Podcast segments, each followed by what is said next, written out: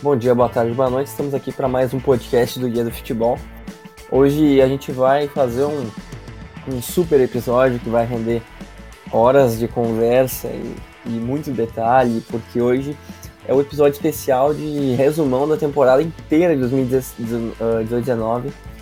E, como sempre, para não, não prolongar muito, já queria uh, introduzir Vitor Emanuel, como sempre, para falar um pouco sobre o que a gente nesse episódio, a impressão da temporada que ele teve e também o destaque da semana que, que ele gostaria de dar. Então, boa noite, Vitor. Como, como vão as coisas? Boa tarde, Rodrigo. Bom dia, boa tarde, boa noite, galera. É, esse podcast aqui vai render, vai, vai dar muito tempo de, de conversa, porque nós vamos falar um pouquinho das, das grandes ligas. Foi uma temporada sensacional, teve muitos acirrados até o final, teve outros nem tanto, mas foi uma grande temporada que merece um pouquinho do nosso tempo para falar dela. Uh, como agora a gente começou na semana passada, então interessante a gente dar um, também um destaque da semana aí. Semana passada a gente deu destaque do mercado da bola e hoje como a gente vai falar sobre a temporada, o meu destaque foi ontem na final da Championship, dos playoffs da Championship. O Aston Villa garantiu acesso, tradicional Aston Villa de John Terry, de Jack Grealish, de muitos bons jogadores que retornarão à, à Premier League após acho que duas, três temporadas. Uma grande equipe que está de volta à competição, ganhou do Derby County e voltou à, à primeira divisão, vai ganhar uma bolada e a gente pode esperar muito investimento também vindo do Aston Villa, até porque tem um novo dono, muito é um time muito tradicional, o Villa Park é um estádio reconhecidíssimo na, na Inglaterra e e foi um playoff muito interessante. Foi ontem dois ídolos do Chelsea contra o outro, John Terry contra Frank Lampard, que estava no comando do Derek County. Derek County mais uma vez conseguiu a proeza e a, fa a façanha imensa de, de não ir para a liga depois de um playoff. Playoff que também teve o West Bromwich, que, que caiu nas semifinais. E, e muito interessante, né? Vamos, acho que eu estava torcendo mais pro Aston Villa também por conta da tradição do time e depois que até o Leeds caiu, uh, acho que nossa torcida, minha e do Vitor, ficou pro, pro Aston Villa. Então, Vitor tem alguma coisa pra falar do playoff, de algum, algum momento específico, até porque ontem teve gol do El Ghazi, ex-Ajax, grande, grande flop do, do futebol europeu. E o que, que tu pode falar disso e, além do mais, o teu destaque da, sobre a temporada? Eu fiquei muito feliz, né? Porque também estava torcendo pelo, pelo Aston Villa, é um time muito tradicional, muito grande, que tem que estar na, na Premier League sempre. E, mas tem que destacar também o trabalho sensacional do Lampard, primeira temporada como técnico, um trabalho muito bom. Algum destaque como Harry, Harry Wilson, que fez um, uma championship muito boa, com vários golaços fora da área. Mas que bom que passou o Aston Villa, o John Terry também com um bom destaque como auxiliar, né?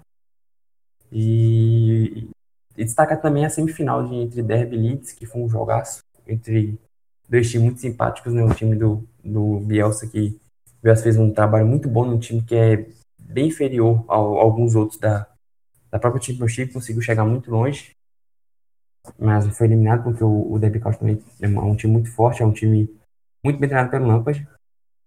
Mas que bom, que bom que o, que o Aston Villa voltou para a Premier League. Já emendando meu destaque aqui, já vamos falar agora de outro time tradicional, mas que dessa vez não conseguiu retornar à primeira divisão do seu país, que foi o Hamburgo. Ele caiu pela primeira vez da Bundesliga na temporada passada. E nessa temporada ele começou tomando 3 a 0 se não me engano, do, do Kiel em casa. Teve alguns momentos muito bons na temporada conseguiu engatar algumas vitórias. Ficou sempre na, entre os três primeiros na zona de ou promoção direta ou de playoff. Acabou que no final do, da temporada emendou seis, sete jogos sem vencer, cinco derrotas e dois empates com 4 a 1 para Paderborn, 3 a 0 para o Ingolstadt, que foi rebaixado para a terceira divisão alemã em casa. Um time que teve um saldo negativo como mandante em, em casa, ele teve 21 gols marcados e 22 sofridos, foi apenas o, apenas o nono melhor mandante da, da Bundesliga 2. E que terminou em quarto, terminou a um ponto atrás do, do União Berlim, que acabou se vencendo o Stuttgart no, nos playoffs da, da Bundesliga e conseguiu subir também. E vai ficar mais um ano na draga, né? Vai ficar mais um ano tentando voltar para onde nunca deveria ter saído, mas que fez muita força e mereceu ter sido rebaixado, porque fez implorou para cair muitos anos. Então fica esse destaque negativo da, na péssima campanha do Hamburgo, porque apesar de ter feito uma campanha boa na, na Copa da Alemanha, o foco era ser era voltar logo para a Bundesliga, mas, mas não conseguiu. É, foi extremamente frustrante, até porque o Hamburgo teimava de, é, de brigar contra o rebaixamento, foi para três playoffs, teve playoff que se salvou por causa do saldo de gol fora de casa, teve playoff que se salvou com gol no último minuto do Marcelo Dias, que levou para uma prorrogação, teve playoff que. E agora teve playoff, uh, nem teve playoff, porque o Hamburgo tinha caído direto. E aí agora conseguiu essa, essa proeza, né? Que é seguir na Bundesliga 2, que a gente sabe que não é o, nível técnico da, da, da Bundesliga para segunda divisão da Bundesliga é, é, a diferença é altíssima. E mesmo com bons jogadores do Hamburgo não conseguiu subir. E agora é curioso, né? Porque fez uma campanha muito boa até certa parte do campeonato. Colônia estava brigando com o título, Colônia subiu e o Hamburgo conseguiu ficar. Então, bem, bem, bem curioso agora ver o que, que o Hamburgo vai, vai fazer para a próxima temporada, porque o investimento cai, né? E, e é, é bem curioso, vai perder alguns jogadores, então mais uma temporada na draga do, do Hamburgo. E já, já emendando aqui. Oi. E quem tá de olho no, no, Twitter sabe que tem muitos jogadores do Hamburgo que estão ficando sem contrato, os jogadores importantes estão ficando sem contrato. Então, mais um problema para o Hamburgo para próxima temporada. É, já dá, já dá o convite aí para as pessoas acessarem a, a thread do Guia do Futebol no Twitter. O Vitor está atualizando toda semana agora, todos os dias praticamente, está atualizando uma, a lista de jogadores sem contrato, tanto pro futebol brasileiro quanto para o futebol internacional. Então, uma grande dica aí, boa, boa lembrança do Vitor, principalmente o Roubi vai ficar sem contrato, o Lazoga vai ficar sem contrato, então uma boa dica para acessar. E agora já emendando aqui com a, com a Bundesliga, a gente vai fazer um resumão aqui sobre como foi a temporada na Alemanha.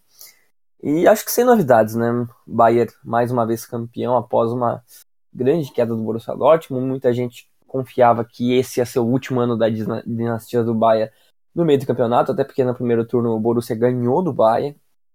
Chegou a ter uma distância de 9 pontos, só que a distância foi caindo, foi caindo, foi caindo. O Bayern sem atuações brilhantes, com Ribéry e Robin, que agora deixaram o clube já estando muito velhos, já não conseguiram contribuir da mesma maneira, os jogadores caíram muito do nível e rendimento, só que pesou, né? Porque pesou aquela goleada que o Bayern aplicou na Allianz Arena contra o Borussia Dortmund, e a partir dali as coisas andaram. O Borussia até fez um final de campeonato muito bom, tanto que levou a, a, a última rodada, ainda tinha chance de título, e um dado interessante que eu pesquisei foi a primeira vez na década que o campeonato foi resolvido na, na última rodada, porque desde a sequência de títulos de 2012 e 13 do Bayern, todas foram com antecedência.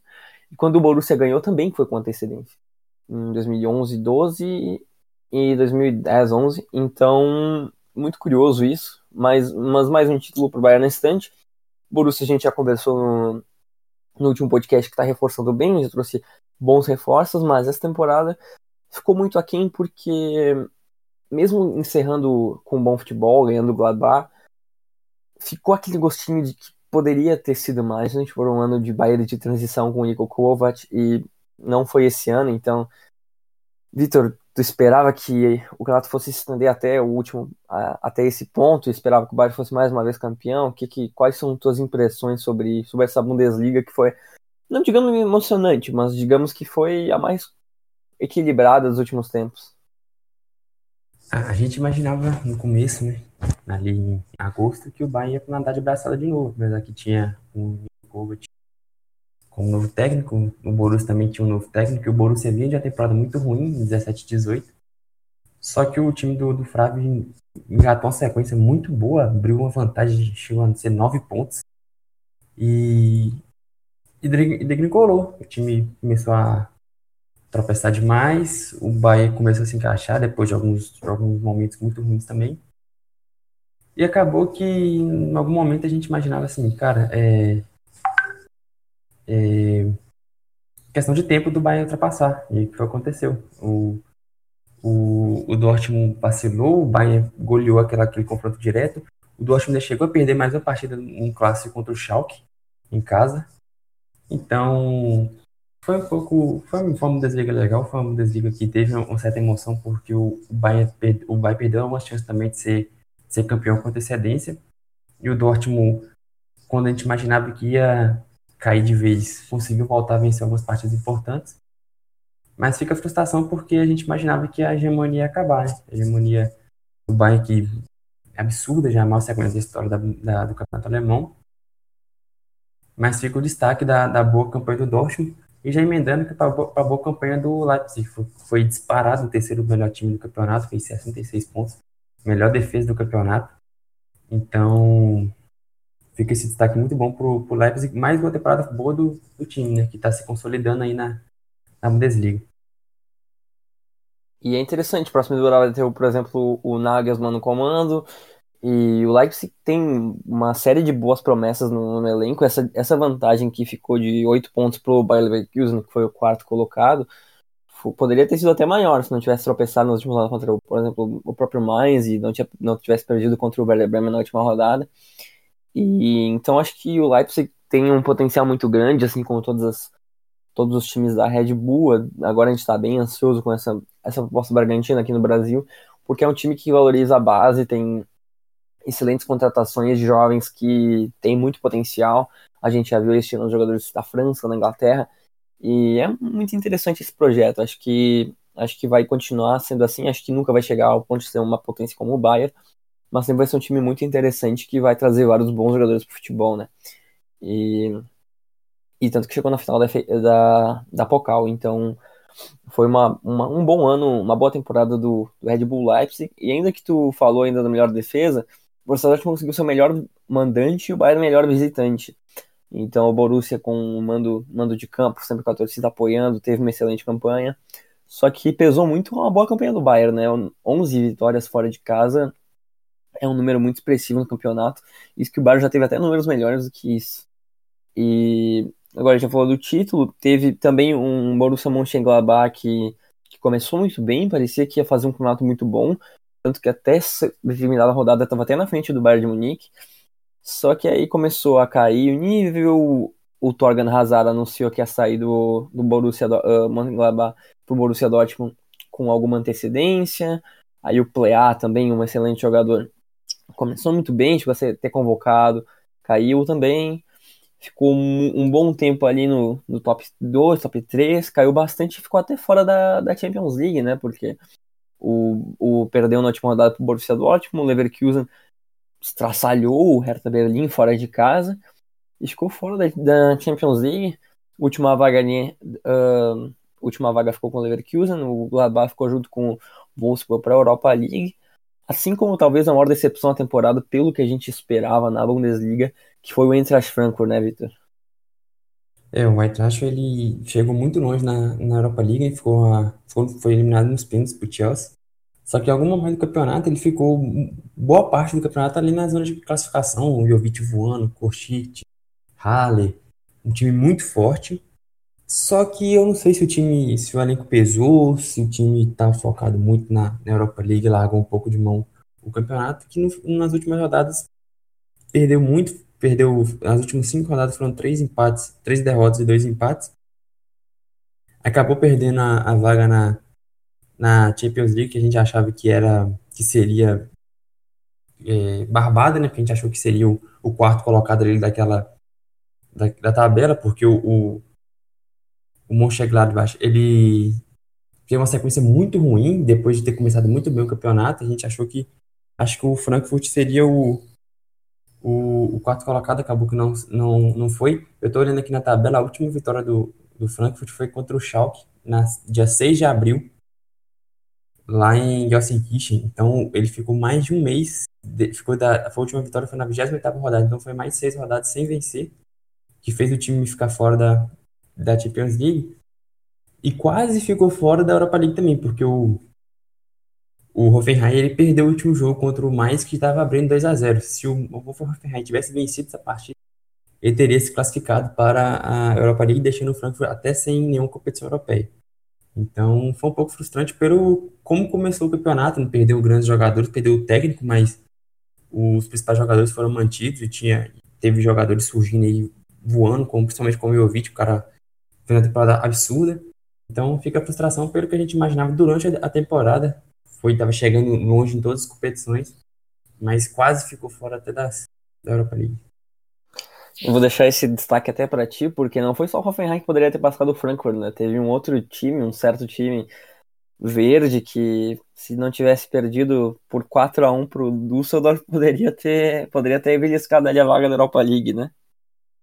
Ah, cara, na hora que eu fui olhar na beira no final do campeonato, eu vi essa derrota por 4 a 1 do, do Werder Bremen pro Fortuna. Eu falei assim, cara, se tivesse empatado esse jogo, teria teria se classificado para para a Europa League, uma temporada sensacional do Verde, eu que acompanho o Verde há muitos anos e há quase 10 anos que não faz uma temporada tão forte, porque chegou a, brigar por Europa League as duas temporadas atrás, mas foi uma arrancada absurda de segundo turno. Esse ano não. Esse ano o time ficou o tempo todo ali entre oitavo, nono, sétimo, décimo, ficou sempre ali nessas, nessas posições. Nunca, não sofreu nenhum momento com, com ameaça de rebaixamento. Foi o único time junto com o Bayern de Munique. Não, foi o único time que marcou em 33 partidas. O, o Bayern de Munique não marcou contra o Leipzig também. O Bayern de Munique não marcou contra o Leipzig e contra o Hertha. O Werder Bremen só não marcou gols em uma partida que foi justamente contra o Bayern na Allianz Arena. Perdeu de 1 a 0 no gol do, do Sul, que a bola desviou no meio do caminho. Então, assim, foi um pecado o, o Werder Bremen não ter se classificado para nenhuma é, competição europeia. Foi eliminado pelo próprio Bayern na semifinal da, da Pokal num jogo polêmico, num gol de pênalti lá do, do Lewandowski, assim, para mim não foi, mas foi, foi jogo duro, chegou a empatar em 2 a 2 Então foi uma sensacional do Werder Bremen, que agora fica a expectativa de manter quem pode manter. O, o Cruz já, vai, já sabe que vai sair, mas tem os jogadores como os irmãos Eggestein, tem o goleiro Pavlenka, que são jogadores muito, muito bons, então que devem sofrer algum tipo de assédio de alguns times maiores, com mais dinheiro, no caso. Mas então a gente fica expectativa de manter o, o elenco e reforçar uma outra, uma outra posição, porque viu que, que a, as competições europeias agora estão mais próximas. Acho que agora o time vai conseguir se consolidar de vez e voltar a brigar, porque é um time tradicional, um time que sempre brigou por competições europeias. Eu e o Vitor a gente ia deixar, a gente ia deixar passar, mas acho que foi uma campanha muito surpreendente que a gente nem, nem chegou a, a dar tanto destaque, que foi a do Düsseldorf, que ficou em décimo colocado, uma campanha extremamente sólida, ficou com seus 44 pontos, que é uma distância de 7 pontos para o Hoffenheim, que era o nono, mas nenhum momento o campeonato brigou para não cair, ficou 16 pontos na frente do Stuttgart, que jogou o playoff sem abaixamento. Então, uma campanha muito segura, né? Três vitórias logo no acesso. Eu, eu e tu, que a gente acompanha muito a, a Bundesliga, a gente sabe que se tu não for uma equipe grande, por exemplo, como Hertha Berlin, ou se não for uma equipe grande, por exemplo, como não sei, o, próprio os, o próprio Stuttgart que, que tinha voltado bem, a gente sabe que um time pequeno subir para a Bundesliga e fazer uma boa campanha é uma coisa bem rara, né? Com certeza, o, a campanha do Fortuna é sensacional, cara. O time teve bons destaques, eu estava até comentando com você, o Luque o, o Benito Raman, time que marcou 49 gols na sua temporada de estreia. Tudo bem se fosse 65, mas a gente pode, a gente vai lembrar que no começo do campeonato começou mal, tomou goleada do, do se eu não me engano, do, do Borussia Dortmund. Então, começou tomando muitos gols no começo do campeonato, mas depois depois se recuperou, venceu justamente o Borussia Dortmund em casa também. Então, a temporada do, do, do é muito boa, cara, é sensacional. Tem que ser, tem que ser colocado nesse destaque da temporada, porque, como você falou, se não for o Hertha Berlin, que é um time bem mais tradicional, um time que cai e volta frequentemente, o Stuttgart também está caindo de novo, é muito difícil o time voltar a fazer uma campanha tão sólida quanto essa. Então, fica de destaque a, essa bela campanha do, do Düsseldorf. E também outra coisa que a gente já. A gente, o episódio que vai sair no dia que a gente grava isso, a gente chegou a mencionar, porque o Schalke 04 também, né? Ficar cinco pontos ali do playoff com o elenco que o Schalke tem, com a estrutura que o Schalke tem, Schalke que jogou Champions League essa temporada. E assim, né? As últimas rodadas ali empatou, aí venceu o Borussia no Clássico, que foi uma coisa ridícula pro Borussia Dortmund, e foi ali que se salvou, né? Porque se tivesse perdido mais um ou outro jogo, nessa, nessas últimas rodadas, poderia ter brigado até o último momento contra o rebaixamento, numa né? campanha horrível do Schalke nessa Bundesliga. É, a gente falou do Schalke várias vezes, até nos primeiros, nos primeiros podcasts, quando a gente estava fazendo resumo da, da semana. Temporada vergonhosa do Schalke, cara. Foi o quarto pior ataque, só perdeu pro, só foi melhor que os, os rebaixados. Saldo de gols de menos 8, 17 derrotas, perdeu metade dos jogos do campeonato. Campanha absolutamente ridícula do Schalke, que tem um elenco muito não é muito bom, porque perdeu algumas peças, mas é muito melhor, era para brigar por, por competições europeias ainda assim. Então, o Schalke já trocou os técnicos algumas vezes na temporada, acho que deve trocar de novo agora. Então, o Schalke tem muito que rever, porque essa temporada foi ridícula, foi eliminado de forma vexatória também por Manchester City, tomando goleadas. Então, com certeza, o destaque negativo da temporada da, da Bundesliga, acima ainda do Stuttgart, que foi rebaixado, mas o Schalke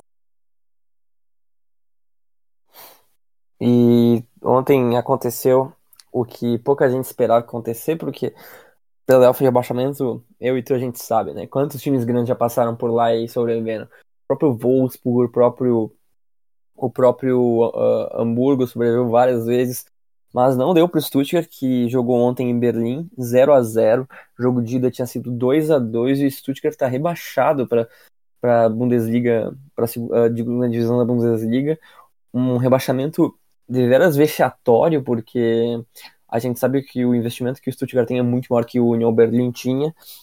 E a CE fez uma campanha, fez uma campanha bem irregular, sofreu 70 gols, uma das piores defesas do campeonato, ficou atrás apenas, ficou na, no caso atrás ou na frente do Augsburg e do Hannover. E, e o jogo de ontem apenas sacramentou pela terceira vez na história um time do playoff de rebaixamento da da Bundesliga é rebaixado. E, e agora o time vai perder Pavar, vai perder alguns jogadores que tu uh, que não sei se chegou a mencionar, mas que mas que estão em fim de contrato no elenco. E o futuro do Stuttgart não parece ser dos melhores. É, o, o Stuttgart, além do, do Pavar que você falou, tem o Denis Algo terminando o contrato também, que é um jogador que participa de quase todas as partidas. O Andreas Beck também, lateral direito. E tem jogadores muito promissores, como o Ascaciba, o Pablo Mafeu, que pertence ao Manchester City, o Nicolas Gonzalez, um cara que sempre garantiu gols, como o Mário Gomes. São jogadores que têm qualidade. O, o Emiliano Insua, jogador rodado. Então, assim, é um time que é bem mais forte do que muitos times da, da, da, do, da Bundesliga. É um time melhor que o Freiburg, é um time melhor que o próprio Augsburg, é um time melhor que o Fortuna do Düsseldorf, muito melhor em, em elenco, só, só se atém ao elenco, só que faz uma campanha muito ruim, ficou na zona de rebaixamento por quase todo o campeonato, foi rebaixado praticamente com, foi rebaixado com rodada de antecedência, e 20 derrotas, 70 gols sofridos, foi a segunda pior defesa do campeonato. Temporada muito ridícula. Não venceu o União Berlim em casa, foi um 2 a 2 chegou a ficar na frente por duas vezes. Aí na volta em Berlim não conseguiu marcar nenhum gol. O Berlim segurou 0 a 0 e classificou com e foi promovido com critérios dos gols fora de casa. Então o Stuttgart, que caiu tem pouco tempo, o Stuttgart voltou, o Stuttgart tinha caído em 2015, 16, né? Voltou em 16, 17, 17, 18 fez uma boa campanha e já volta a cair de novo. Um time tradicionalíssimo, de grandes jogadores, campeão em 2006, 2007, foi um título histórico o Stuttgart. E precisa rever algumas coisas, porque jogadores conhecidos têm alguns bons valores, mas tem caras que estão há muito tempo que não conseguem render e num time como o Stuttgart não pode se tornar ioiô, cara. O time é, um, é muito forte. E você vê Freiburg, que está na primeira divisão há um bom tempo, o Hertha Berlin, que vem e volta, mas que faz boas campanhas, consegue se manter por algum tempo. O Hannover, que caiu, mas tinha um, tinha um tempo também na, na, na primeira divisão. O Augsburg também tem muitos anos na primeira divisão. E o Stuttgart tá, já está tá somando a sua segunda rebaixamento em quatro anos. Não, não é condizente com o tamanho do clube. Né? Agora, para encerrar, a gente já mencionou o Hannover, que foi rebaixado novamente, mas o Nuremberg também fez uma campanha péssima, rebaixado com uma, muita antecedência. Hannover, que também tinha boas peças, vai, vai perder diversos jogadores agora com, com a queda. E eu acho que de Bundesliga, mais ou menos, a gente, a gente já mencionou o playoff de rebaixamento também, que o Stuttgart perdeu ontem, no caso empatou com o New Berlin e foi rebaixado. E agora acho que melhor é analisar os dados dessa temporada, os dados individuais. Na artilharia, tivemos o Robert Lewandowski artilheiro novamente com 22 gols. O Paco Alcácer começou muito bem com 18 gols, mas não conseguiu não conseguiu aumentar e, e chegou a brigar com o Lewandowski na disputa. Royce, Kramaric, Jovic, Egos, uh, Egors e Havertz tiveram 17 gols. Destaque muito para o Havertz, que é muito novo e excelente jogador. Vai ser um dos melhores no futebol mundial em breve. No ranking de assistências, o Sancho com, com 14 foi o, o maior assistente. Atrás teve Kimmich com 13, Brandt com 11, Torgan Hazard e Kostic, ambos com 10 assistências. Nas avaliações individuais da temporada, a gente analisou pelo SofaScore, porque para nós é a melhor fonte de dados para analisar as avaliações do, dos jogadores. O Kimmich, novamente, excelente jogador do Bayern, polivalente, 7.66 de, de média. Logo atrás o Thiago Alcântara com 7.54. O novo reforço do Borussia Dortmund, Torgan Hazard, 7,52, fez uma Bundesliga muito boa. Rames Rodrigues provavelmente não vai continuar no, no Bayern, 7,49. Encerrando o ranking, Robert Lewandowski, 7,46. Na seleção do campeonato da Bundesliga, o time ficou Gulaxi, Kimmich, Su, Orban e Hausenberg. No meio-campo, Thiago, Demirbay, que vai trocar de clube na próxima temporada, já falamos no podcast passado. Jadon Sancho, Cruz, que está sem contrato, e Torgan Hazard, que foi para o Borussia Dortmund. E no ataque, como sempre, Robert Lewandowski. Então acho que esses foram os destaques da Bundesliga. E agora eu passo a bola pro, pro Vitor para talvez alguma consideração, uma consideração final e, e, já emendar no Campeonato Espanhol. É, só passando por cima aqui rapidinho sobre os, os, os destaques individuais. Lewandowski, artilheiro, pela 34 vez seguida, então surpreende ninguém. A temporada muito boa do Alcácer, começou muito bem e cai um pouco, mas 18 gols na estreia. Muitos gols de vitória para o Borussia Dortmund, interessante.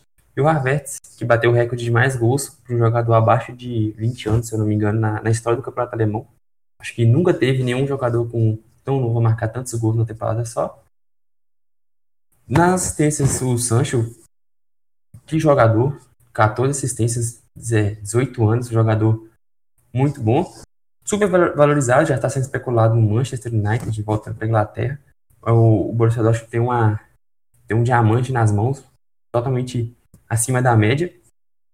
E das avaliações, cara, o, o Kimmich, que jogador absurdo. Joga lateral que vai dominar o futebol europeu aqui por muitos anos. Muito bom. Foi disparado o melhor jogador da, da Bundesliga. Você vê os dados totais dele, foi, foi o, o, defensor que mais trocou passe na temporada na Europa. Um jogador sensacional. E depois que o Guardiola passou por lá, o cara virou um jogador muito melhor do que já era. E destacar também o Rames, né, que a gente pouco ouve falar, mas ainda teve uma média muito boa no, no campeonato no campeonato alemão. Não, não vai ficar no Bayern, vai voltar para o Real Madrid, também não deve ficar no Real Madrid. Então, é um jogador no mercado aí que vai ser caro, mas é um jogador no mercado aí com que ele ficou superestimado após a Copa e hoje é subestimado, é um jogador muito bom ainda que não tem o, o destaque que, merece pelos, pelos níveis de atuações que ele vem ter.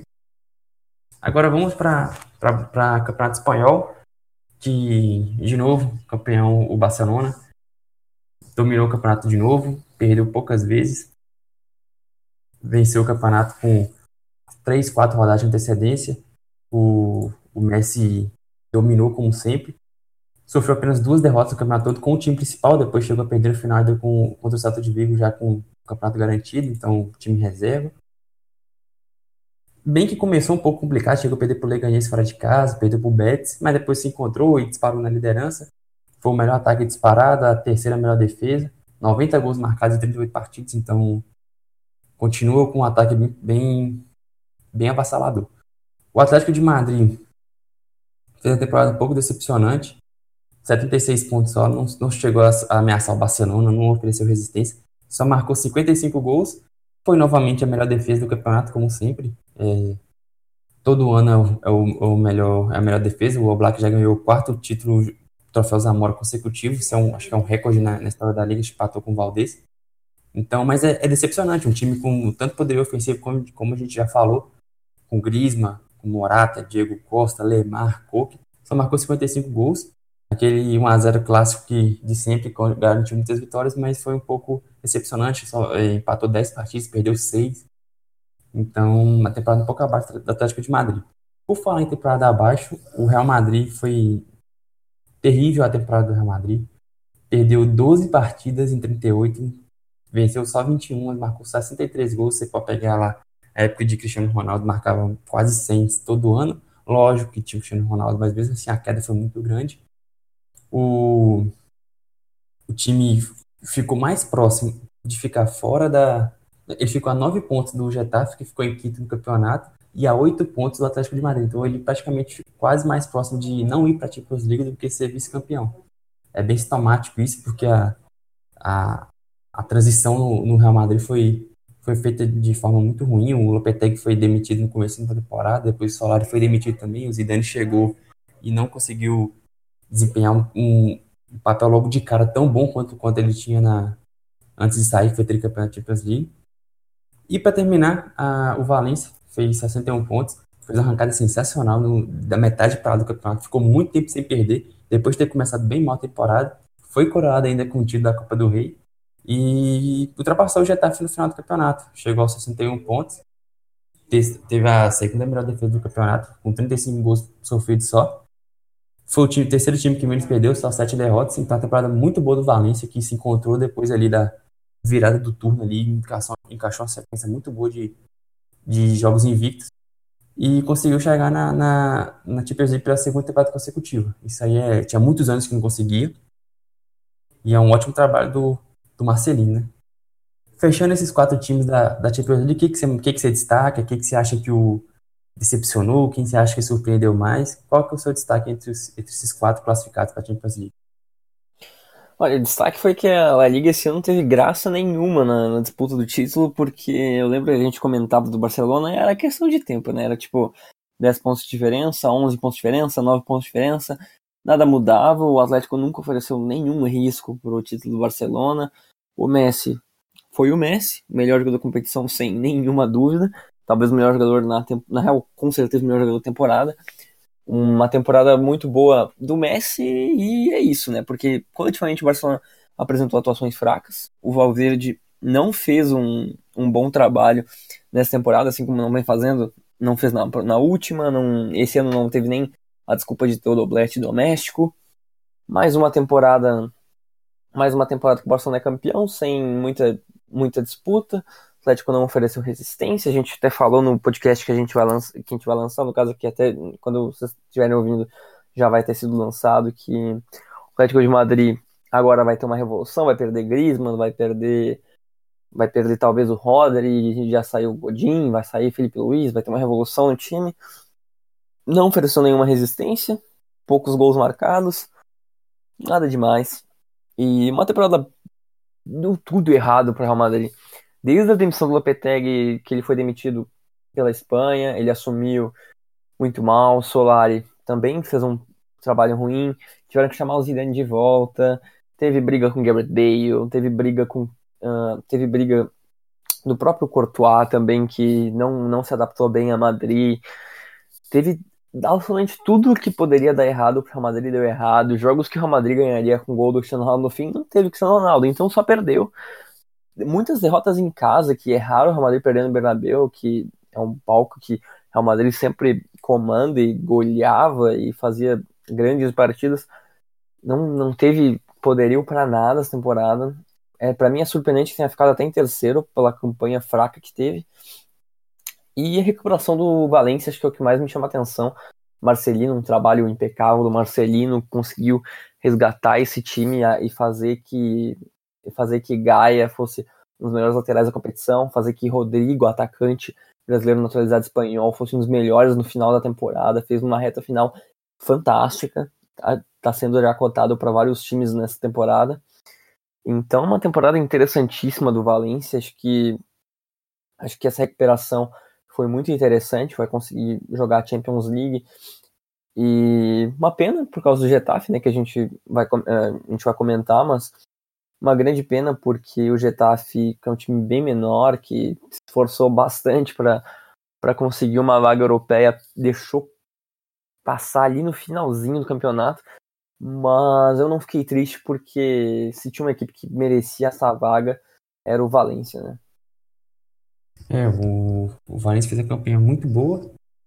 E, cara, o Getafe foi, foi sensacional. Foi, foi muito bom ter acompanhado durante essa temporada essa, essa história, porque o time parecia que ia, cara. Ficou muito tempo em, quarto colocado. Uma das melhores defesas durante. Foi a, foi a segunda melhor defesa, mas era a segunda melhor defesa até o finalzinho do campeonato. Mas aí tropeçou demais, chegou, perdeu pro, pra Real Sociedade e perdeu pro Barcelona já campeão, faltando duas rodadas. Aí depois ele empatou com o, o próprio Villarreal em casa. O Villarreal já tinha se salvado. Vacilou no final, talvez tenha faltado aquela experiência de sempre, que não não tem, né? Não é, não é a jogar competições europeias. Mas que trabalho sensacional do Bordalás.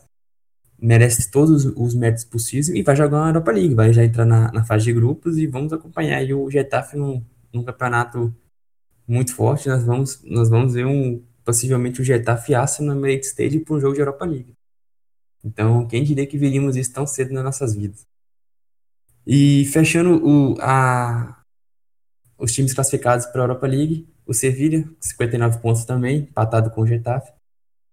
Perdeu no confronto direto, que é o, é o primeiro critério de desempate no, no campeonato, campeonato espanhol.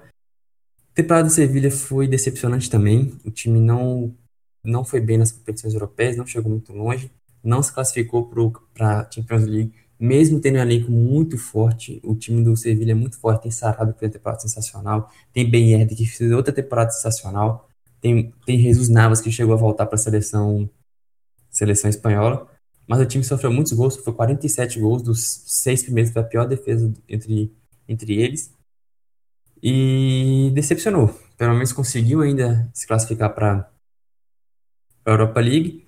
Um ponto positivo foi o um ataque muito forte, foi terceiro melhor ataque, 62 gols. Um ataque justamente para o Ben e para o Pablo Sarabia. E o último classificado, outro time que fez uma temporada muito boa, uma ótima temporada que foi uma surpresa, foi o Espanhol. Ele conseguiu ultrapassar o Atlético Bilbao na última rodada, ele venceu a Real Sociedade por 2 a 0 e o Atlético perdeu para o Sevilla por 2 a 0 o, o Espanhol ficou em sétimo, com 14 vitórias e 13 derrotas, foi com saldo negativo, mas na, no finalzinho, no último suspiro, encatou uma sequência boa de três vitórias. E ótima temporada do, do Borja Iglesias, ótima temporada do, do técnico deles, o, o Rubi. E o espanhol volta para a competição europeia depois de mais de 10 anos. É um time tradicional, o time está sempre na, na, primeira divisão da Espanha, que vem fazendo um bom trabalho, vem revelando bons jogadores, revelou o Aaron Martin, o Mark Roca, o Mário Hermoso, que está indo tá sendo convocado recentemente para a seleção espanhola. Então vem revelando jogadores, vem se mantendo competitivo. O Borja Iglesias foi contratado, fez uma temporada muito, muito boa, fez 17 gols no, na, no campeonato. Então, feliz de ver um time tradicional, um time que está voltando a competições euro europeias. Deixou um, um, mais tradicional, um maior que ele, que é o Atlético Bilbao de fora. O Atlético Bilbao não começou bem a temporada, ele chegou a ficar na zona de abaixamento há algum, algum tempo. Conseguiu uma sequência muito boa em determinado momento do campeonato e terminou bem, terminou em oitavo, acabou perdendo o último jogo com um time muito forte também como o, o Sevilha, mas a temporada dele foi muito irregular, então o, o, o espanhol, o trabalho do Rubio é, é, muito bom, então foi recompensado. Entre esses times aí, o que, que, você, que, que você aponta de interessante? Fica um pouquinho aquele gostar mais por causa do Getafe não conseguiu ir para Champions. Mas a gente tem que aplaudir a temporada do Getafe. Né? Acho que fica decepção, mas que temporada sensacional. A temporada do Getafe foi uma das coisas mais fantásticas que a gente já viu nesses últimos tempos no Campeonato Espanhol. Porque não é comum ver uma equipe do tamanho do Getafe, que, ok, tem grandes participações no, na, no Campeonato Espanhol, sempre, sempre está presente, né? Sempre, às vezes cai, às vezes não cai, mas, por exemplo, teve nomes por, uh, que, por exemplo, Rami Mata fez uma, uma La Liga fantástica. Molina fez uma La Liga fantástica. O Mata foi convocado para a seleção espanhola.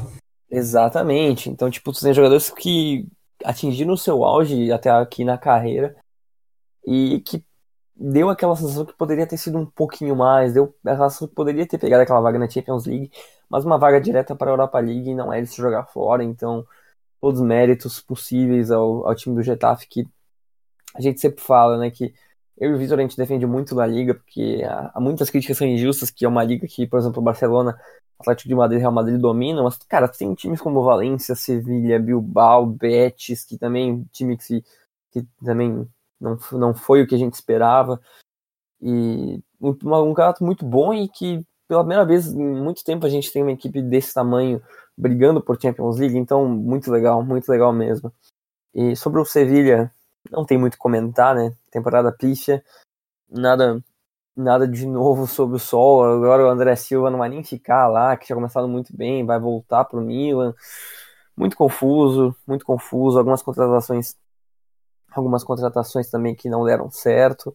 E saudar o espanhol, né? Que conseguiu a última vaga, deixou o Atlético Bilbao para trás. O Atlético Bilbao do Berizzo que depois o Berizzo caiu, porque o Atlético estava brigando contra o rebaixamento. Fez uma recuperação muito boa na segunda parte do campeonato, mas não o suficiente para pegar uma vaga na Europa League. Deixou escapar entre os, entre os, os dedos, perdendo para o Sevilha na última rodada. O espanhol venceu justamente o rival do Bilbao, a Sociedade, e garantiu uma vaga na Europa League bem, bem bacana. E já emendar aqui sobre a campanha do Bilbao, que não foi. que tinha sido horrível no, na primeira parte do campeonato e e depois ainda deu uma sobrevida.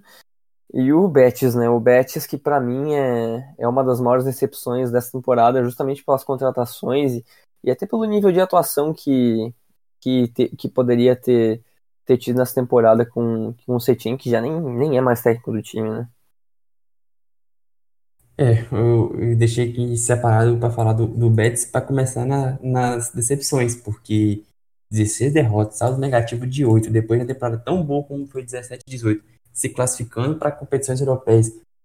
Passou na, na Europa League, na, no grupo que tinha o Milan, eliminou o Milan. Chegou nas quartas, foi eliminado por René, mas num confronto também muito, muito aberto, de muitos gols.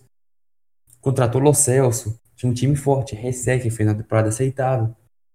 Só que o que, que você tinha com aquele estilo dele de pós de bola não encaixou o time sofreu muitos gols, tomou algumas goleadas feias, perdeu para times pequenos.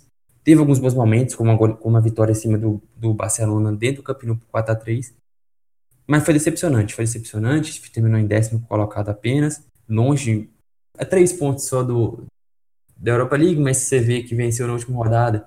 Então foi. Antes da última rodada já estava assim, já estava sem chance de competir. Então fica esse primeiro, essa primeira decepção, decepção Agora indo para as decepções maiores que foram Vídeo Real e Seta de Vigo.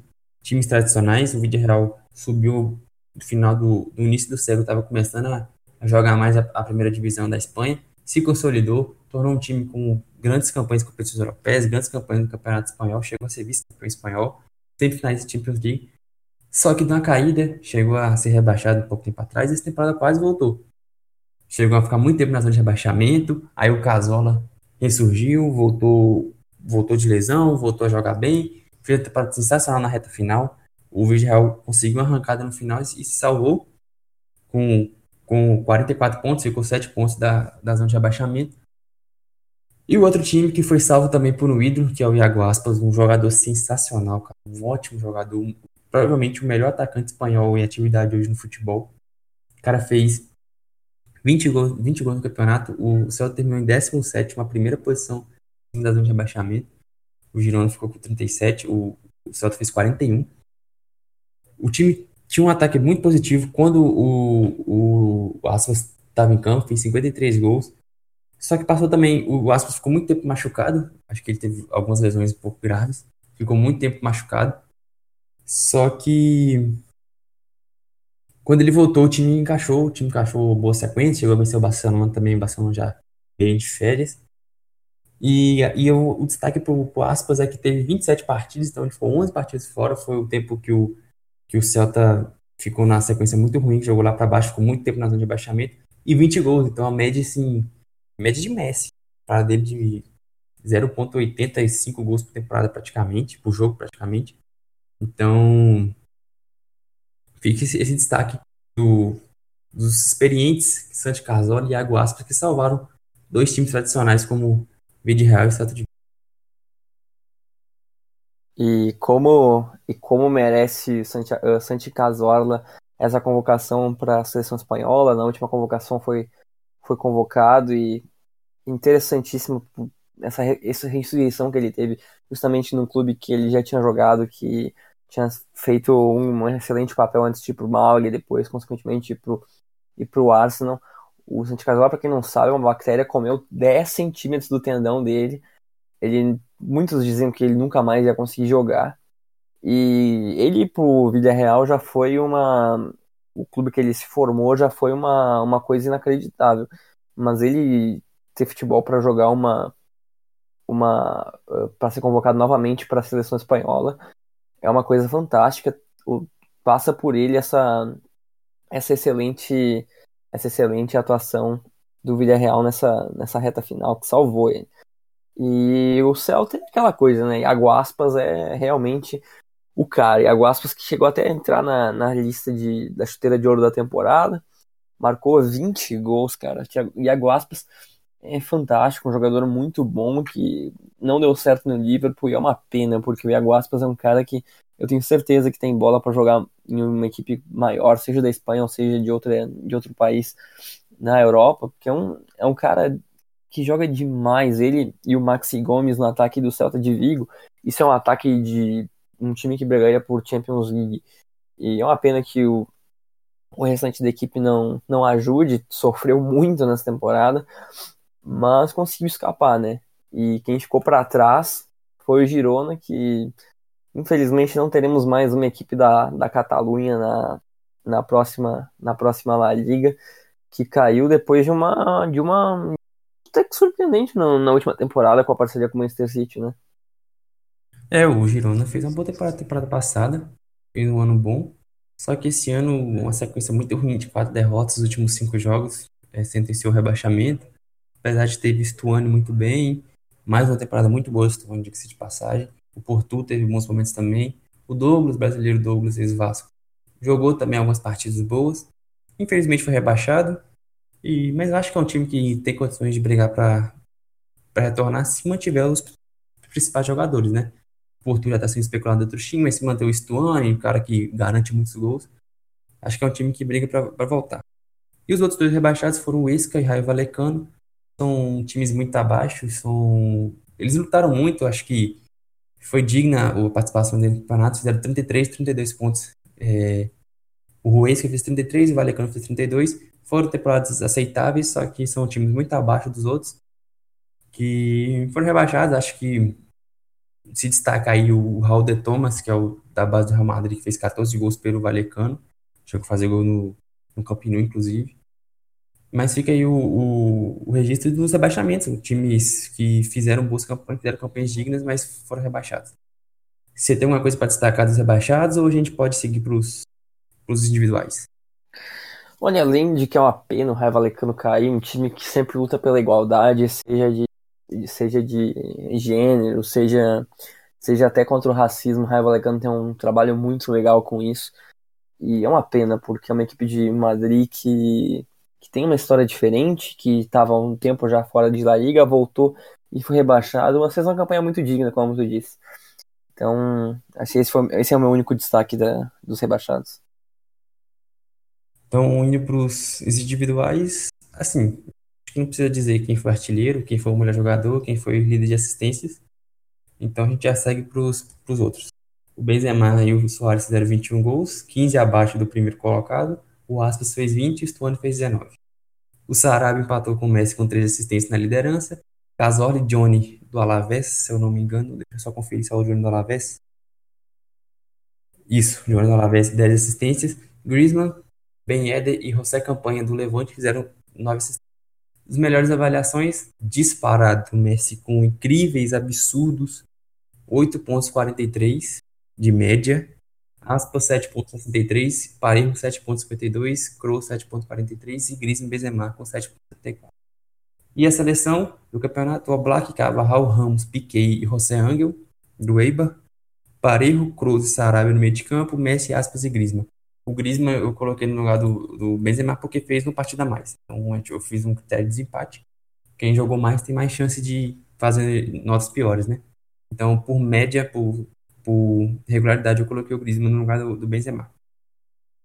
É, aqui eu acho que não tem muito o que falar do Messi, acho que vamos passar. Destaque do Parejo, que fez uma ótima temporada, uma temporada. Fez uma final de Copa do Rei sensacional e uma Liga Espanhola muito boa também, do, do comandando Valência. Entre os artilheiros, o Stuani, 19 gols no time rebaixado, é muito, é muito relevante. O Stuani fez, seu, seu, o Stuani fez mais da metade dos gols do Girona. O Girona fez 37, o Stuani fez 19. Então mostra como é que era a dependência do, do Girona pelo do Uruguai. Ótima temporada dele. O, a, o problema dele é que ele é um pouco velho, já tem 32, 33 anos. Então prejudica um pouco ele ir para grandes times. Mas acho que ele tem futebol para continuar na, na primeira divisão da Espanha se optar por sair.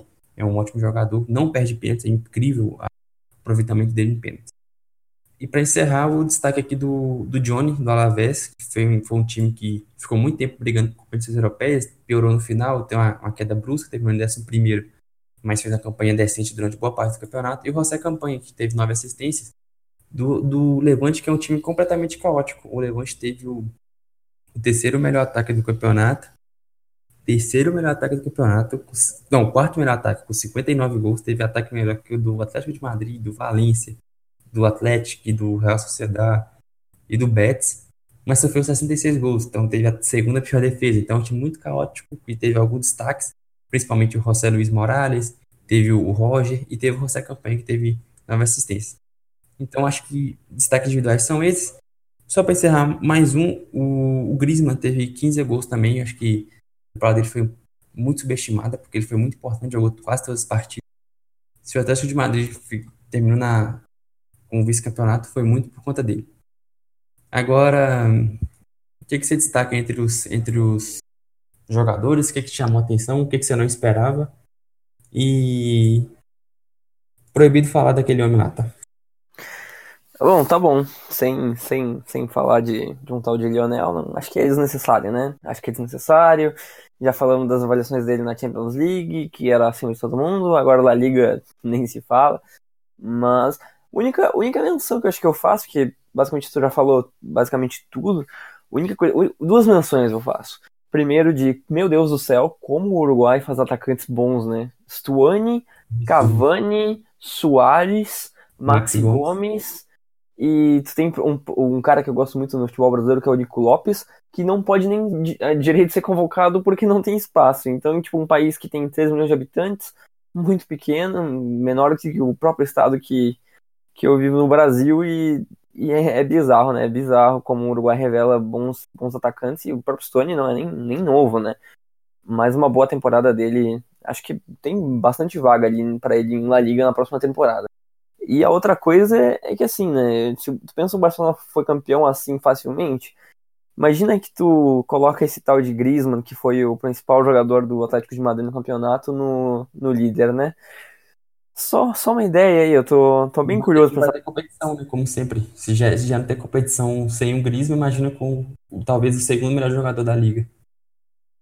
É, então, é, acho que esse é o meu único destaque, porque Olha, bem, vai ser bem, vai ser bem interessante se o Griezmann for para um certo time ali da Catalunha, que eu não vou nem citar o nome. Vai ser bem interessante, não para o campeonato, mas ser interessante para a Champions League, vai ser interessante para o nível de desempenho do Barcelona na próxima temporada, né? E já, já encerrando aqui, caso para não ficar tão longo assim, porque já está quase em uma hora o podcast, falar de, de Ligue 1, né? Mas, mas, vamos, vamos ser um pouco mais breve, porque Ligue 1 como sempre, não tem nenhuma graça, né? Porque esse ano nem tivemos. O, que, o único ano que a gente não teve título do Paris Saint-Germain foi com o Mônaco, que esse ano lutou para não cair. Então isso diz muito como foi o campeonato. O Paris Saint-Germain, o pior que foi a mesma coisa que aconteceu com o Bayern. O Paris Saint-Germain não foi campeão pelo seu nível de desempenho. O Paris Saint-Germain foi campeão porque os outros times são muito inferiores. E, e, e acabou como se tivesse perdido o título, né? Porque perdeu a Copa da França, perdeu a Copa da Liga e nas últimas rodadas perdeu cinco vezes após a confirmação do título. Levou um 5 a 1 do Lille ridículo, levou 3 a 2 do Nantes, levou 3 a 2 do Montpellier com gol no fim, e na última rodada ainda para fechar com chave de ouro, 3 a 1 com, uh, com o Reims, e ainda com o Neymar não sabendo se fica, com Mbappé colocando o futuro dele em dúvida, com Rabiot saindo de graça, com um monte, um, monte de, de situações que deixaram as temporadas do Paris Saint-Germain. Parecia que tudo de errado aconteceu, o time foi em décimo na tabela, né? Mais uma temporada decepcionante do Paris Saint-Germain, principalmente na Champions League, que a gente até já citou em outros podcasts, como na Ligue 1. E acho que a melhor coisa que a gente pode falar aqui nessa Ligue 1, acho que o Paris Saint-Germain foi campeão e tal, com muita, muita vantagem, teve 16 pontos de diferença do, do Lille, que foi o vice-campeão da competição, que foi até vice-campeão com alguma folga pro Lyon, tendo em vista que já tinha já estava vice-campeão e perdeu na última rodada. O Lille com o PP fez uma fez uma um campeonato muito bom, Thiago Mendes sendo um jogador extremamente útil no Lille, que está sendo especulado em alguns grandes times da, da Europa. Uma temporada muito interessante do Lille, que não fazia uma boa campanha a ponto de ser vice-campeão há algum tempo. E, e, bem legal, né? Eu, eu gostei bastante dessa, desse vice-campeonato do Lille, porque mesmo não, não, não colocando em xeque o título do Paris Saint-Germain em nenhuma parte do campeonato, tem jogadores como o próprio Loy Remy, que jogou no, no Chelsea por um, um, curto espaço de tempo, mas que foi titular. Tem o próprio Luiz Araújo e São Paulo, que também foi titular em algumas, em algumas ocasiões. Na zaga do Tinho Fonte, que jogava na, hum, pela seleção portuguesa, ainda foi convocado na última, na última, na última convocação. Então, Thiago Mendes bem... foi sensacional. Uhum. É, o Thiago Mendes foi sensacional, não tem que falar. O Icone, que jogava no, no Paris Saint-Germain também, uma boa temporada.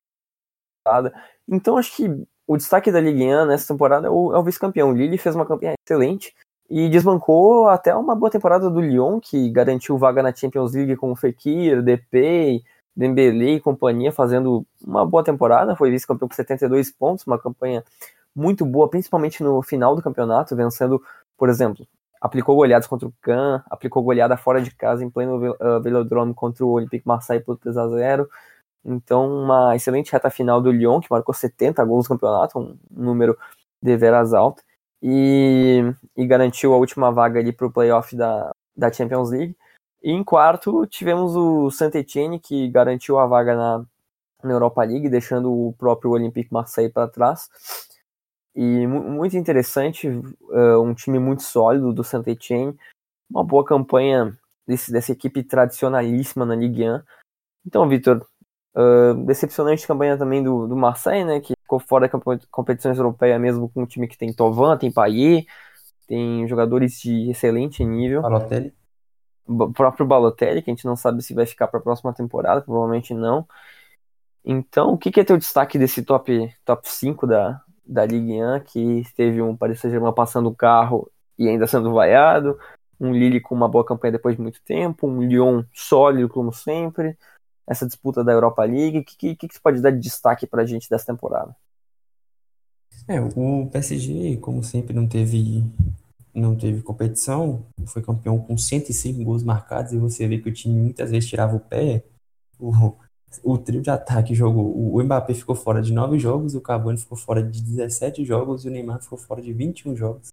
E o time ainda marcou 105. Aliás, aliás Vitor, só, só um detalhe. Eu, eu só queria destacar que o Mbappé de novo ganhou o prêmio de revelação do campeonato. E acho que até ele fazer 23 anos ele vai ganhar todos, né? o Mbappé já ganhou 5 títulos de revelação de campeonato. Ah, 20 aninhos ainda. Ai, ai. Absurdo. Mas voltando, o PSG é, não, não, tem, não tem disputa, foi campeão de novo e vai ser campeão por muito tempo enquanto tiver essa disparidade. Agora, do Lille para baixo tem algumas coisas interessantes. O, um ótimo trabalho do, do Lille, ter a melhor defesa do campeonato, marcou 68 gols.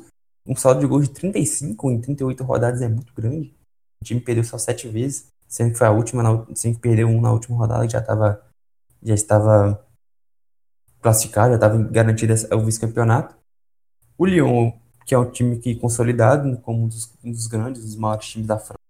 É, temporada muito boa do Depay, mais um, tinha o cara que mais criou chances nas, nas principais ligas da, da Europa. Um time muito forte, muito interessante, que o Belé com o Aouar, o Moussa Dembélé. O Saint Etienne, que voltando a competições europeias, o maior campeão, maior campeão francês, por enquanto, né, até o PSG passar. Teve uma defesa muito sólida também até o final do campeonato. É, se classificou para a Europa League com rodada de antecedente, deixando o rival Marseille para trás. E por falar em Marseille, temporada é muito decepcionante. O time sofreu incríveis 52 gols em 38 jogos. De, dos oito primeiros, ele foi a pior defesa do campeonato, com, boa vantagem. Então, fora de todas as competições, com um time que tinha como você falou, Balotelli, Tovan, é, Luiz Gustavo, Rami, Mandandá, time muito forte, muito estelar. Você pega a lista dos maiores salários da França, se não é do PSG e não é o Falcão, é, é jogadores do Marseille. Então, é uma temporada muito ruim, já que o técnico, o português André, André Vilas Boas, foi anunciado hoje.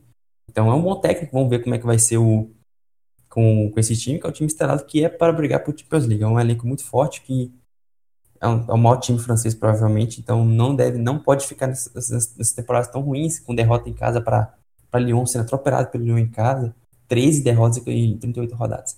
Então, tirando o outro time que você vai falar agora, daqui a pouco, é o, foi a minha grande decepção da, da temporada na Acho que é bem, bem legal citar, porque foram campanhas de meio de tabela, mas uma, bem legal citar as campanhas do Montpellier, que foi campeão faz algumas temporadas da, da Ligue 1, mas é um time bem mediano da, da competição e ficou em sexto colocado, apenas dois pontos atrás do Marseille. Se tivesse ganhado na última rodada uh, do próprio Marseille, ou tivesse apenas empatado, ficaria em quinto, uma excelente campanha do Montpellier. O Reims, que tradicionalíssima equipe, eu e o Itu, que fazemos vários quizzes de, de Champions League, a gente sabe que esse time já foi vice-campeão da Champions League há milhões de anos atrás contra o Real Madrid, uh, subiu e fez uma campanha com 16 empates, a equipe que mais empatou ao lado do Strasbourg e do Angers. E muito interessante campanha, ficou em oitavo colocado, sem nenhum susto.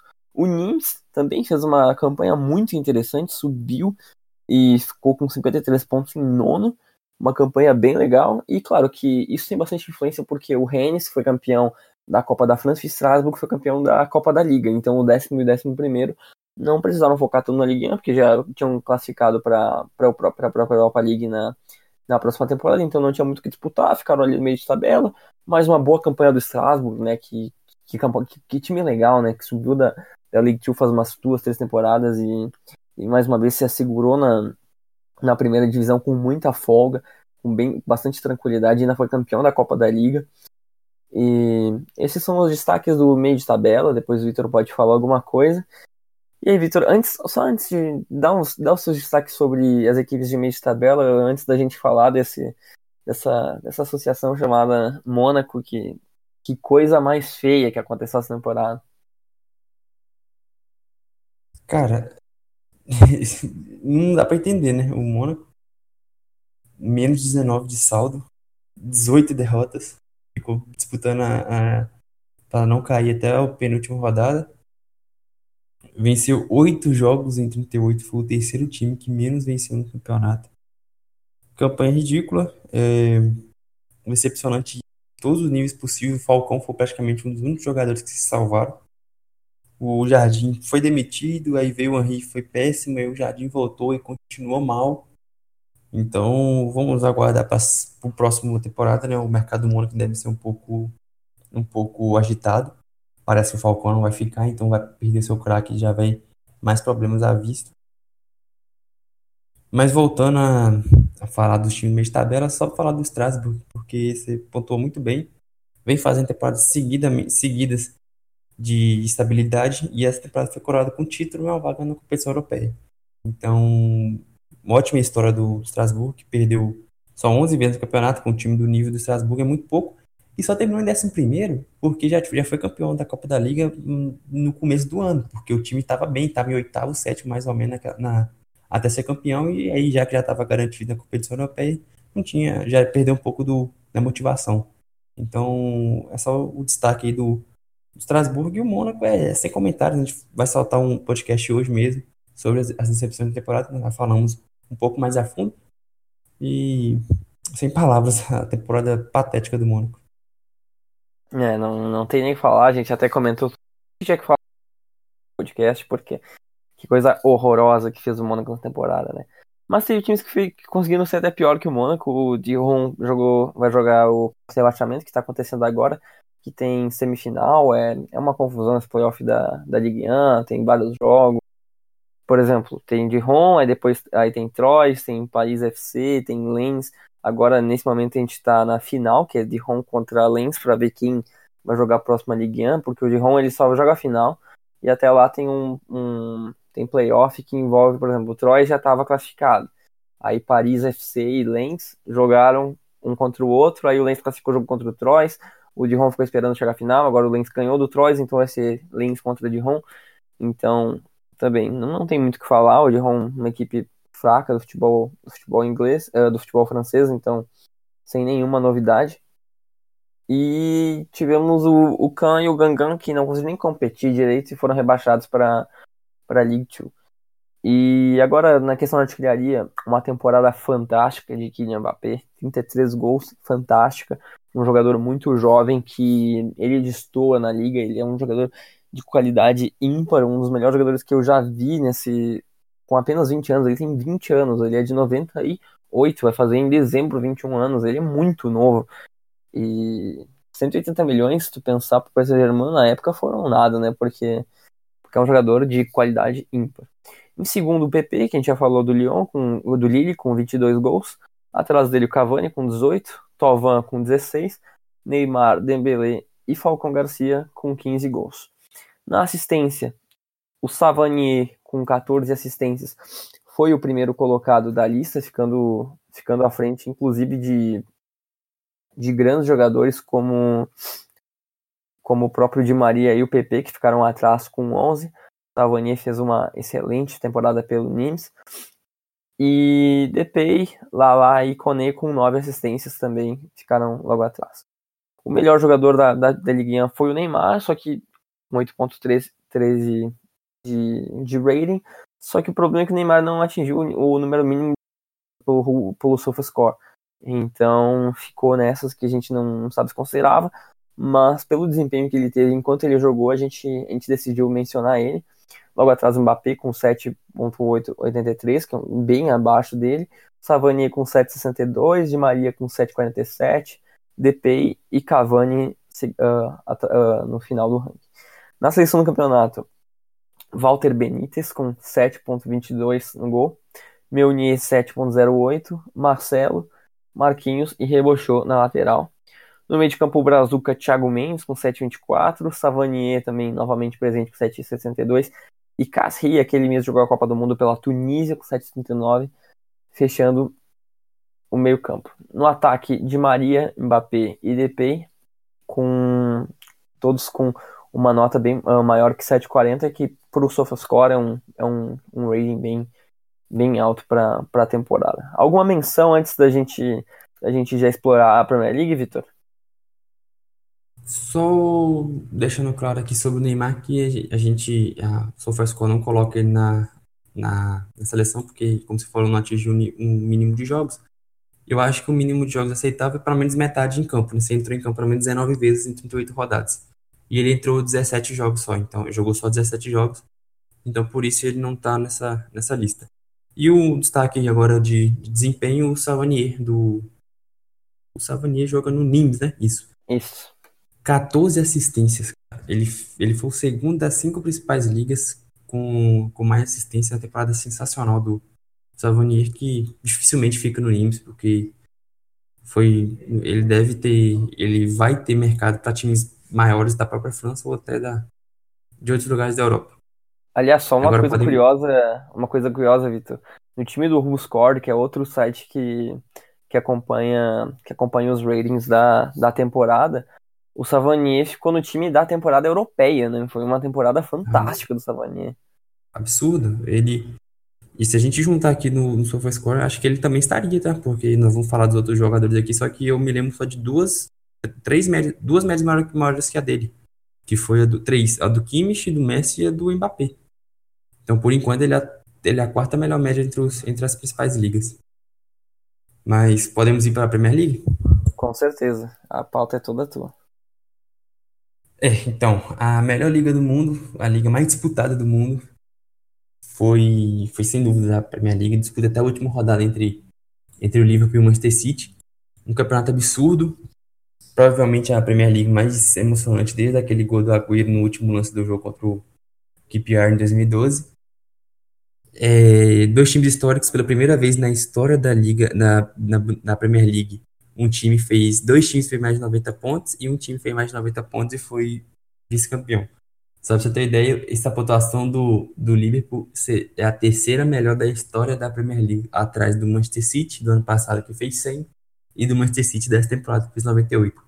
Então, campanha sensacional. O time perdeu uma vez só no campeonato, então absurda a temporada Liverpool e do Manchester City também, porque é um time que ganhava jogos no final do campeonato ali por osmose, uma zerinha aqui contra o Burnley, uma zero contra o Tottenham. E foi levando e foi campeão merecidamente. Foi, qualquer um que fosse campeão seria merecido. Uma Premier League histórica. E fechando aqui o, o, o top 4 da, da classificação para a Champions League.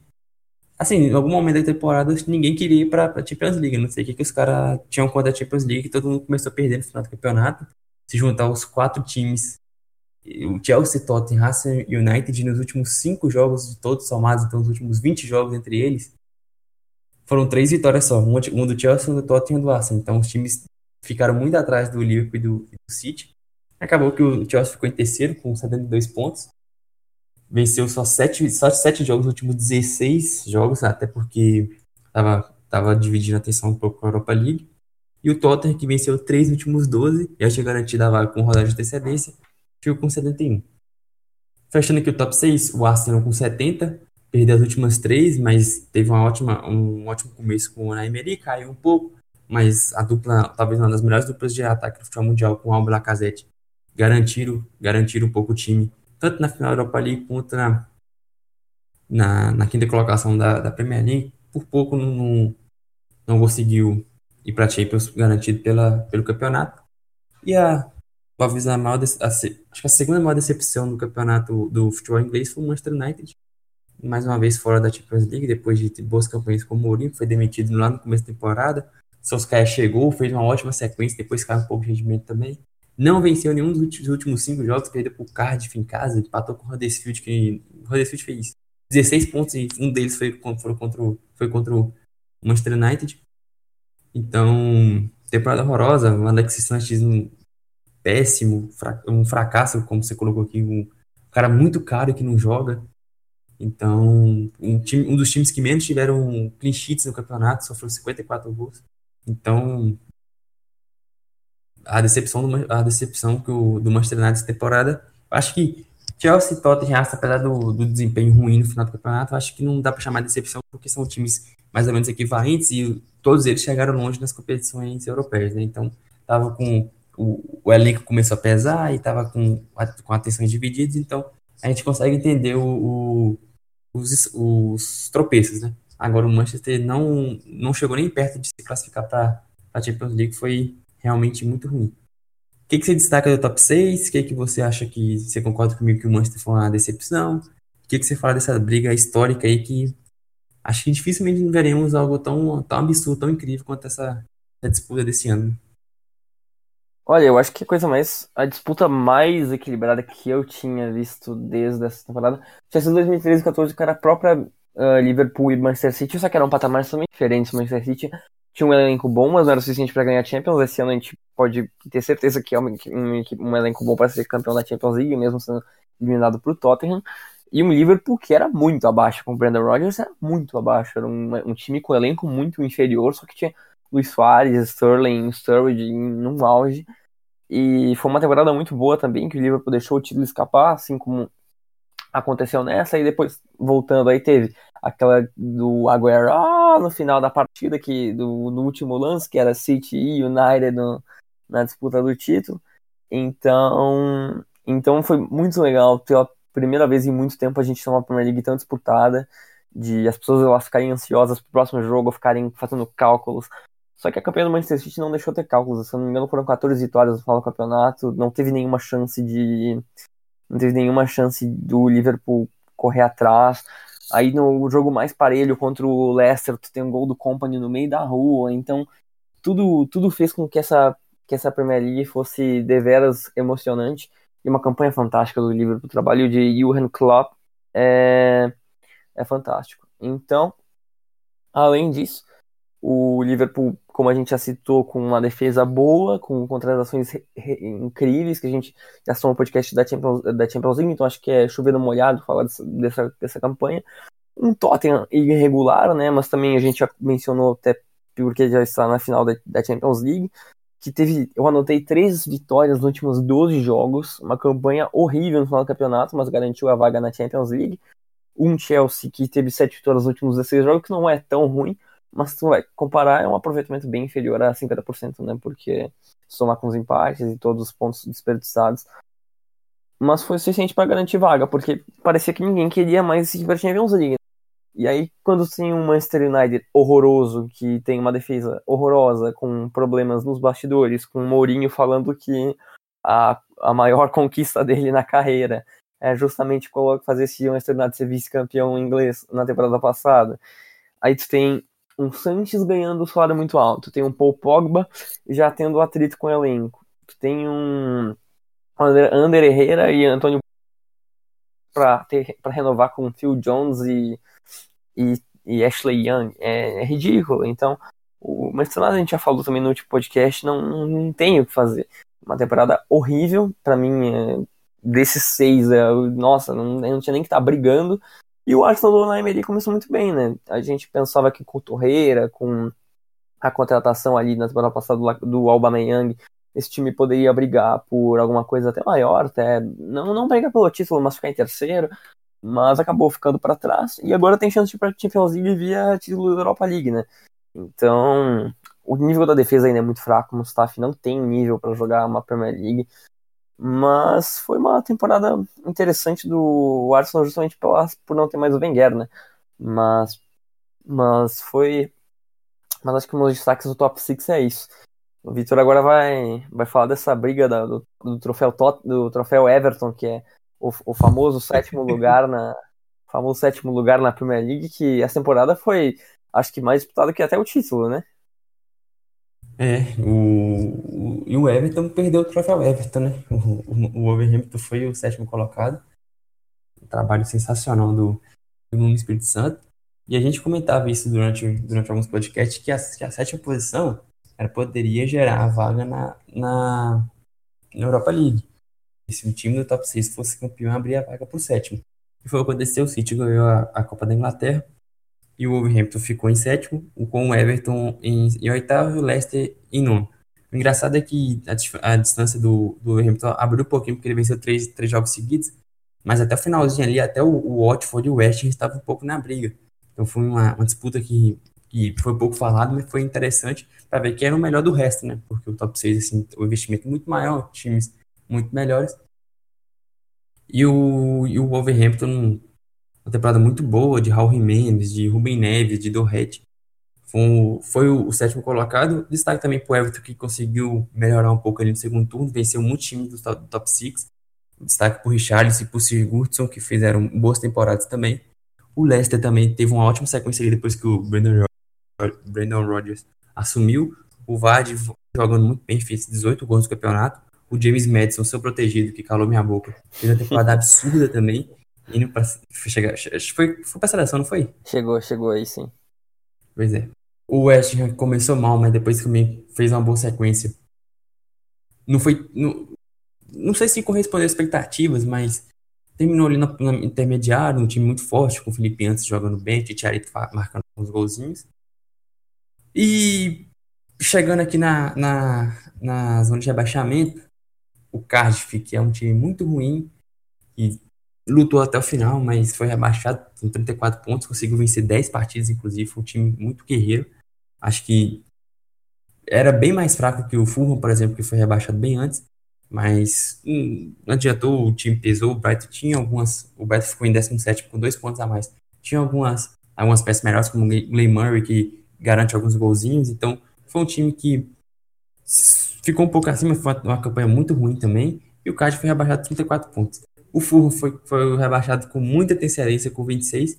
Engraçado que o Fulham venceu sete jogos, sendo que três foram depois que já tinha rebaixado. Então, assim, foi campanha pífia. Como eu falei que o Manchester tinha, tinha sido a segunda pior, segunda, segunda maior decepção da temporada na futebol inglês, porque para mim o Fulham foi a pior. A gente imaginava que o Fulham conseguiria até brigar por competições europeias, ficar ali em sétimo entre o melhor do resto, mas foi longe de acontecer isso. O time teve uma, uma, a pior defesa do campeonato, teve sequência de sete, oito derrotas consecutivas, trocou de técnicos várias vezes, Claudio Ranieri passou também por lá, agora tá o Scott Parker. Então, o Fulham foi pífio, foi muitas contratações equivocadas, contratações de meio de temporada tentando salvar uma temporada que a gente sabia que já tinha ido embora. O Ryan Babel até entrou e fez alguns bons, bons, bons jogos, mas já não adiantava muito. E o Huddersfield que não conseguia competir, né? Porque fez 16 pontos só, 22 gols marcados em 38 partidas. Era muito inferior, já tinha conseguido uma... Era um feito já ter conseguido ficar na última temporada na, na, primeira, na primeira divisão. Então, caiu com muita antecedência, um time muito ruim, muito fraco. Que vamos ver agora como vai ser na, na Championship, mas acho que acho que já imaginava que seria um dos candidatos a rebaixamento e caíram dois dos três, dois dos talvez os três times mais fracos do campeonato, só o Fulham que tinha um elenco melhorzinho, decepcionou bastante. E o que que você, o que que você imagina, o que que você pensou aí sobre essa temporada, os, os times lá do meio de tabela, o Overhampton com um trabalho sensacional e o Fulham foi outro que subiu junto com o Overhampton, que decepcionou demais e caiu com muita antecedência, né? Olha, eu acho que o Wolverhampton é muito interessante porque agora vai contratar o Raul Jimenez em definitivo, o trabalho do tanto é fantástico. E como tem um português por trás de tudo isso, a gente do Cristiano Ronaldo está por trás de tudo isso, vai ser muito interessante porque a gente vai ter novos jogadores nesse, nesse time do Wolverhampton, seja do futebol português ou seja de, de outros mercados, porque vai ser muito interessante esse investimento que o time está fazendo para a próxima temporada, que já está sendo feito. O Dendon Kerr, já jogador belga que já teve passagem pela seleção, vai jogar a próxima temporada pelo Wolverhampton. E o Rumben Neves sendo um dos melhores jogadores sem nenhuma dúvida. Então, muito legal essa consolidação do Wolverhampton na primeira divisão, sétimo colocado, uma excelente campanha, vai jogar competições europeias na próxima temporada. Então, muito legal mesmo, muito legal essa participação do Wolverhampton na Premier League. O Everton, eu dei destaque ao Sigurdsson ali, principalmente nessa pauta, porque o Sigurdsson tinha sido contratado pelo, uh, junto ao Swansea por 50 milhões de libras e todo mundo falava que era um preço absurdo e tal. E eu até concordo, é um, é um jogador muito bom, mas 50 milhões de libras não é qualquer jogador que merece essa, essa bagatela, né?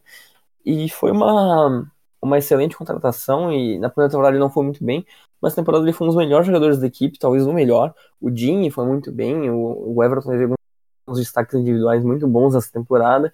O próprio Richarlison teve seus momentos. E com o Marco Silva, né, que Poderia ter sido um pouquinho melhor, mas foi uma boa temporada do Everton em geral.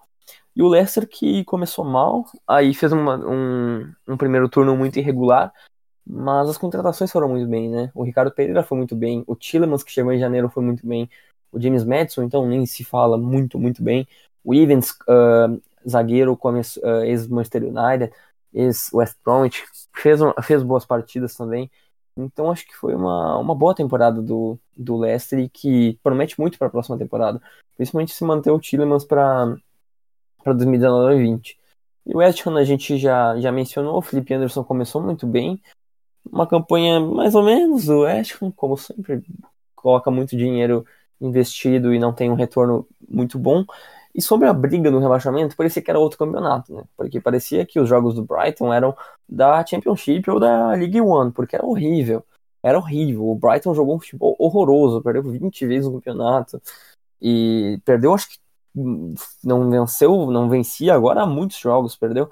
E era sempre jogos ruins. Perdeu o Manchester City na última rodada, empatou com o Arsenal, empatou com o Newcastle, empatou com o Wolverhampton, ganhou e perdeu para o Tottenham nas últimas rodadas. Então, desempenho muito pífio.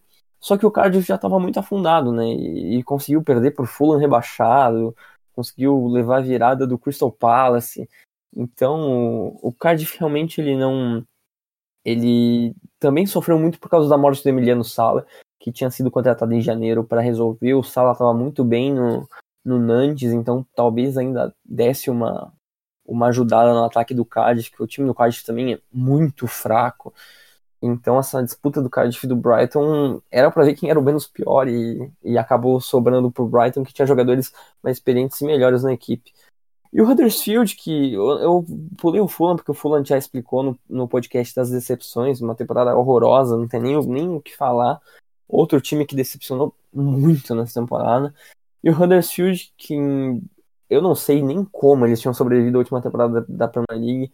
Eu não faço ideia de como eles não foram rebaixados. Mas conseguiram permanecer na, na, na Premier League temporada passada e nessa um show de horrores, né? Goleado por todos os times possíveis e nas últimas rodadas ainda conseguiu aprontar e arrancar um empate contra o Manchester United por 1 a 1 que foi só para só pra fechar com chave de ouro a temporada dos Red Devils. E só um detalhe que a gente tinha deixado passar batido, mas uma boa temporada do Watford, né? Que o Watford perdeu as últimas três rodadas e foi goleado, inclusive, por West Ham e Chelsea. Mas o Watford chegou na final da, da própria FA Cup. O Watford, ele, se ele não tivesse perdido as últimas três partidas, ele poderia ter ficado até com a vaga do Wolverhampton. Porque se tu trocasse as três derrotas por duas vitórias e um empate, tu chegaria nos 57 pontos do Wolverhampton. Então o Watford com um time que não tem muitos recursos, é um time que é bem experiente, tu tem Dini, tu tinha o próprio Gomes no banco de reserva, que foi o goleiro titular na FA Cup, tu tinha jogadores como o André Gray na equipe, então era um time do Coure, que é para mim o melhor jogador do Watford, então são foi uma o 11 primeiro colocado é uma campanha mentirosa do Watford que para mim foi bem bem acima disso. Verdade, o Watford fez uma temporada muito boa mesmo e chegou ainda na final da FA Cup, né? Infelizmente foi goleado, mas temporada de um time que fica fora dos holofotes, não gasta tanto quanto os outros, perdeu o Richardson, mas que sempre está montando times competitivos. Agora, indo para os destaques individuais, teve um tríplice empate na artilharia entre é, Sadio Mané, Aubameyang e Salah, todos com 22 gols, Agüero 21, Jamie Vardy 18, Harry Kane e Sterling com 17. Nas assistências, o Hazard fez 15, líder na, entre as cinco grandes ligas. Ryan Fraser fez 14, Eriksen 12 e os, e os dois atrás do, do Liverpool, Arnold com 12 e Robertson com 11. Entre as melhores avaliações, tivemos Eden Hazard com 7.84, Salah 7.44, Sterling 7.42, Van Dijk 7.41 e o Agüero com 7.39. A seleção do campeonato, o Alisson, temporada sensacional, Alexander Arnold, Laporte, Van Dijk, Dinhe, Eriksen, Davi Silva, Salah, Hazard, Stelli e Agüero. E a seleção do campeonato feito pelos jogadores Ederson, Alexander Arnold, Van Dijk, Laporte e Robertson, Pogba. Assim, Pogba, né? É meio. tá, Fernandinho, Bernardo Silva, Sterling, Agüero e Mané. É, é, temporada absurda do Hazard, fez 16 gols e deu 15 assistências. É, terceiro jogador na história da era Premier League a passar de 15, 15 gols e assistências na mesma temporada. O James Madison também uma, um destaque muito, muito grande para ele, fez uma ótima temporada. E o Ryan Fraser, né, que o Bournemouth decepcionou, fez um segundo turno muito ruim, mas 14 assistências é um número bem relevante. E por pouco não, não foi o líder dessa temporada. Qual é o seu destaque na, entre, entre os jogadores? Qual é o destaque individual? Quem te surpreendeu? Você não esperava um, uma temporada tão boa assim? Quem me surpreendeu foi o Dini, foi uma temporada muito boa pelo Everton. Então, o Rubem Neves, que eu já citei anteriormente pelo Wolverhampton, um dos melhores meio-campistas da competição. O James Madison, mas para mim não era surpresa, para mim era certo que ele ia explodir nessa temporada. E a minha maior surpresa, que eu comentei contigo na, na época que tu falou, é, mas vai tirar quem? Vi o Eden Hazard fora do, do time da, da Premier League na temporada me deu uma dor no coração, porque a temporada do Hazard, ele pegou o Chelsea nas costas e disse, vamos lá pegar essa vaga na Champions League, e foi o que ele fez. Uma, eu, eu era um antigo hater do Eden Hazard, e a temporada do Hazard foi fantástica, e ver ele fora desse time, cara, é muito, é muito difícil tirar alguém entre Bernardo Silva, entre Sterling, entre Agüero, entre Mané, mas para mim é inconcebível uma temporada tão boa do, do Eden Hazard, tu, que foi até a melhor avaliação do Hulscourt com muita folga, né? Ficar fora desse, dessa situação do campeonato, porque eu entendo que a disputa do título ficou entre Liverpool e, e Manchester City, mas aqui não é o conjunto, né? Aqui a gente fala mesmo da atuação individual. Para mim, a atuação individual, o melhor jogador do campeonato é o Eden Hazard. Então ah, foi cara, é bem. É absurdo o Pogba está e o Hazard não. É, não, é, é absurdo, cara, é absurdo. Porque, cara, eu consigo citar acho que 10 jogadores aqui poderiam estar na vaga do, do Pogba, iniciando. Iniciando por nem sei quem, até o Ryan Fraser que você colocaria na frente. Colocaria James qualquer Madison. jogador. James Madison, tu colocaria qualquer jogador, até até próprios volantes que tu poderia colocar no lugar do, do, Pog, uh, do Pogba iam ser, iam ser melhores na, na situação. Foi uma, uma escolha bem, bem, bem bizarra, né? Mas vamos fazer o quê, né?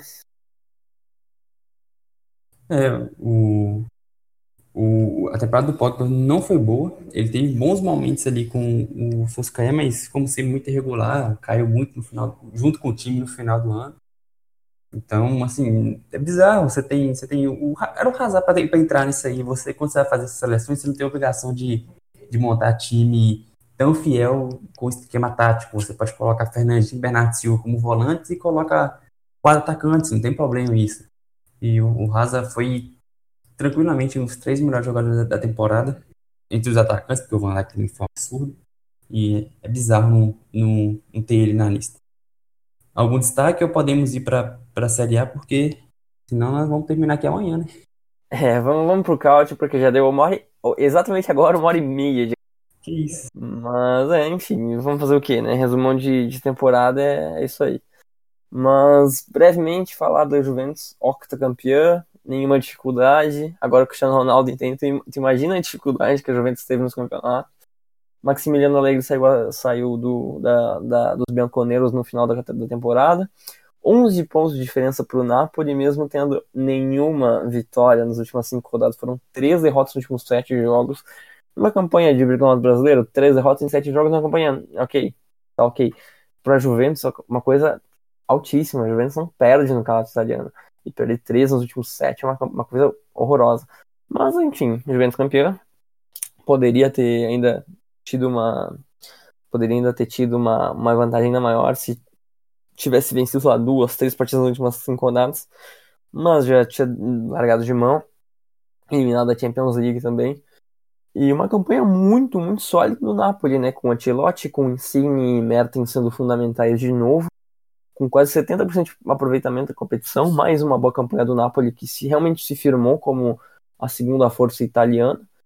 E acho que a coisa mais legal aconteceu nessa questão de eh, em questão europeia e, e, de vagas continentais.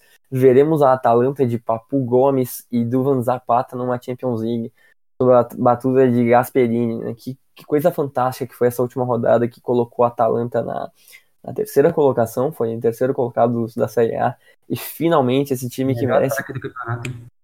Melhor ataque do campeonato, e finalmente esse time que, que merece um, um reconhecimento né, por esse trabalho tão bom que tem, tem, tem sido de anos já. Atalanta com excelentes jogadores, excelente jogador, venceu jogos dificílimos na reta final do campeonato, seja a Laje venceu em Roma, venceu o próprio Sassuolo por 3 a 1 na, na última rodada, 69 pontos, ficou na frente da Internazionale no critério de desempate. Então vai ser muito legal a Atalanta pela primeira vez na história na, na fase de grupos da, da Champions League, né? Um, um elenco que tem alguns jogadores brasileiros, como o próprio, uh, o próprio Rafael Tolói, que jogou no São Paulo no futebol brasileiro. Tem o Duvan Zapata que marcou o gol feito louco nessa temporada, que foi uma coisa maluca o Passarite também, que chegou a jogar no Milan. Muito legal, muito legal mesmo essa campanha da, da Atalanta, que depois eu e o gente vai se aprofundar um pouquinho mais.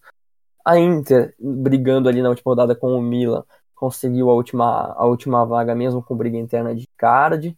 A defesa, como sempre, muito sólida, que ainda vai ter Godin, né, De Vrij e, e Skriniar, uma, uma zaga muito boa, com o Miranda ainda garantiu a vitória na última rodada, mesmo levando sustos, e parecia que, que ia entregar a paçoca, mas novamente foi estar presente na Champions League.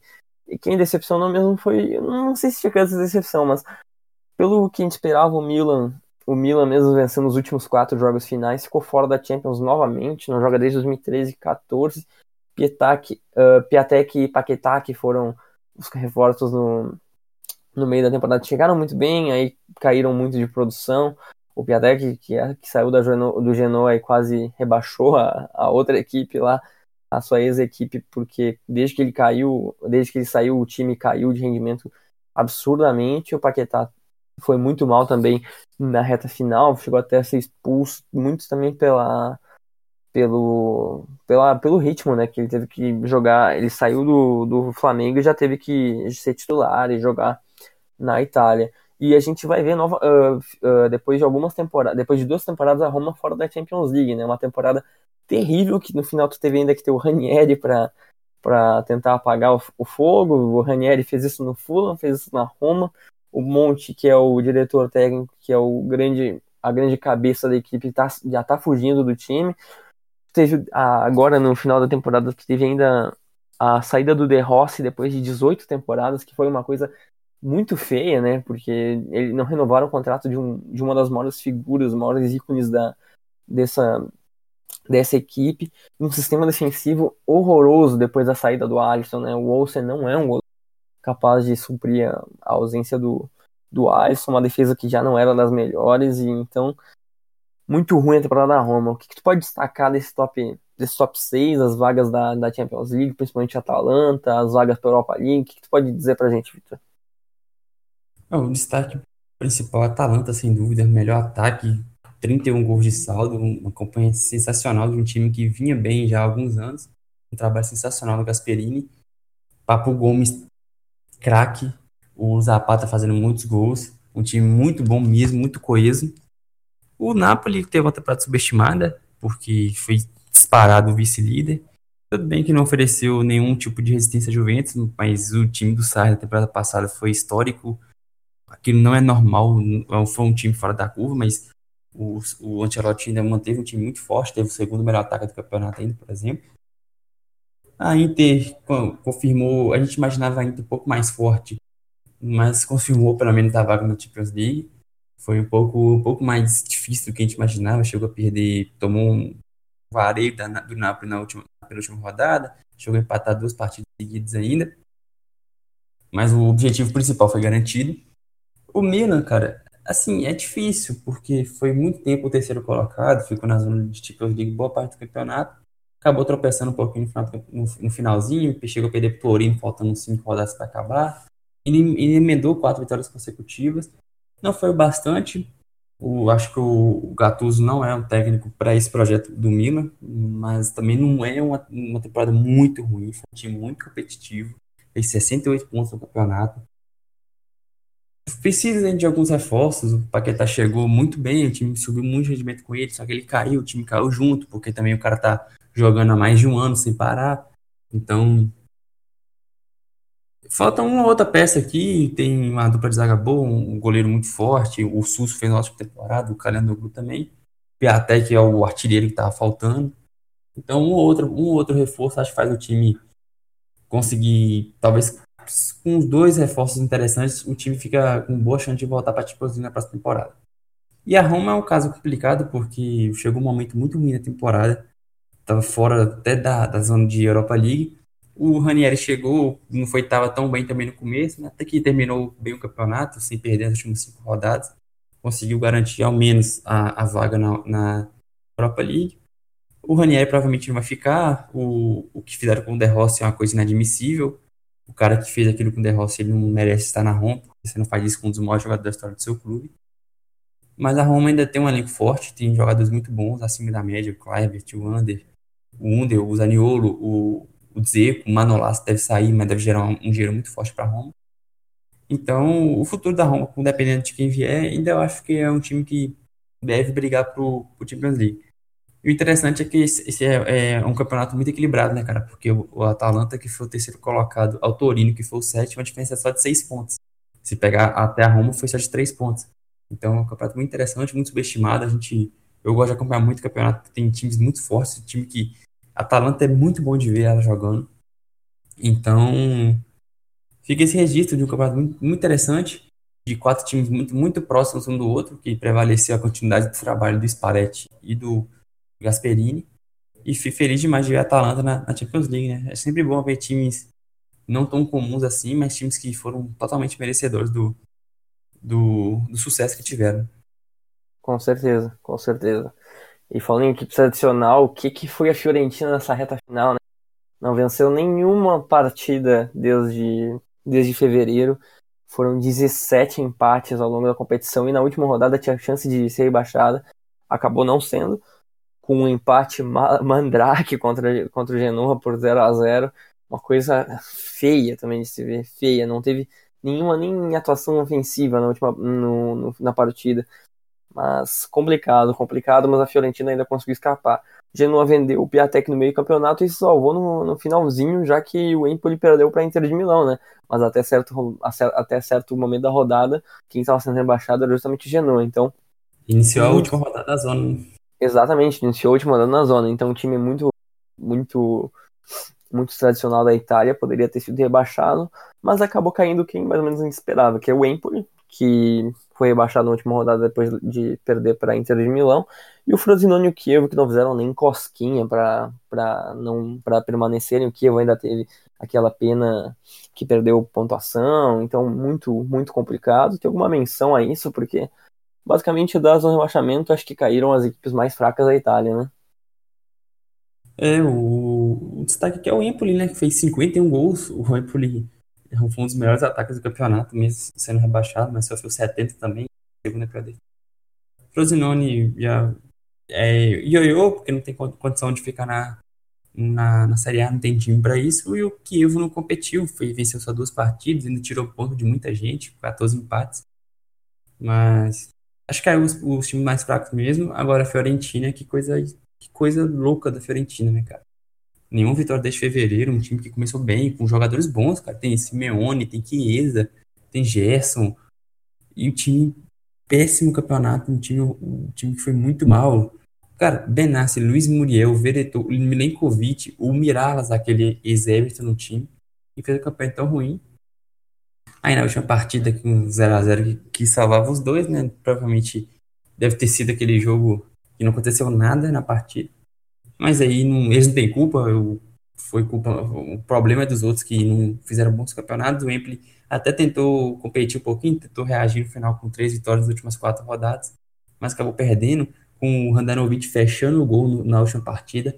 Perderam gols incríveis no final do jogo, mandaram a bola no travessão. O Empoli jogou bem contra a Inter, mas não foi suficiente. Agora, só um destaque aqui que a gente nem, nem colocamos na pauta, mas que eu não poderia deixar passar, que foi a SPAL. Um time com pouco investimento, um time que é tradicional, mas vinha muitos anos fora da, da primeira divisão, e mais uma vez conseguiu se manter com tranquilidade. Ficou em 13 terceiro, já tinha se salvado há muito tempo, já tinha, já tinha ficado garantido na primeira divisão, fez 42 pontos, e o André, André Petanha, que é o atacante do, da equipe, fez 18, 16 gols na temporada. Então fica esse registro de, um, de uma temporada sólida do, da SPAL, mais uma que manteve o time na, na Série A. E só, só uma coisa que eu tava lembrando agora que a gente tava na Argentina. Curioso que no dia 30 de janeiro, que foi uma das últimas vitórias da Fiorentina depois dessa seca fantástica, teve uma goleada de 7 a 1 na Copa da Itália contra, contra, contra a Roma, né? Aquela atuação fantástica do Chiesa que marcou três gols, o Simeone marcando duas vezes. Foi uma coisa de louco, dizer que foi expulso naquela partida. Eu lembro que eu tava de férias, eu lembro de acompanhar aquela partida, aquele 7 a 1 que parecia inacreditável da, da Fiorentina e depois disso foi ladeira abaixo, né? Muito, muito curioso a Fiorentina. Mas já passando para os dados, o Quagliarella foi artilheiro do campeonato com 26 gols e atenção, 36 anos, acabou de ser convocado novamente pela seleção italiana com seus 36 anos, então muito, muito curioso mesmo. O Zapata da, da Atalanta teve 23 gols, o Piatek ficou um pouco para trás, mas poderia ter brigado ainda pela artilharia com 22. O Ronaldo teve 21 e o Milite do Napoli teve 17. No ranking de assistências, o Mertens e o Papo Gomes tiveram 11 cada. O Suzy e o Calerron tiveram 10.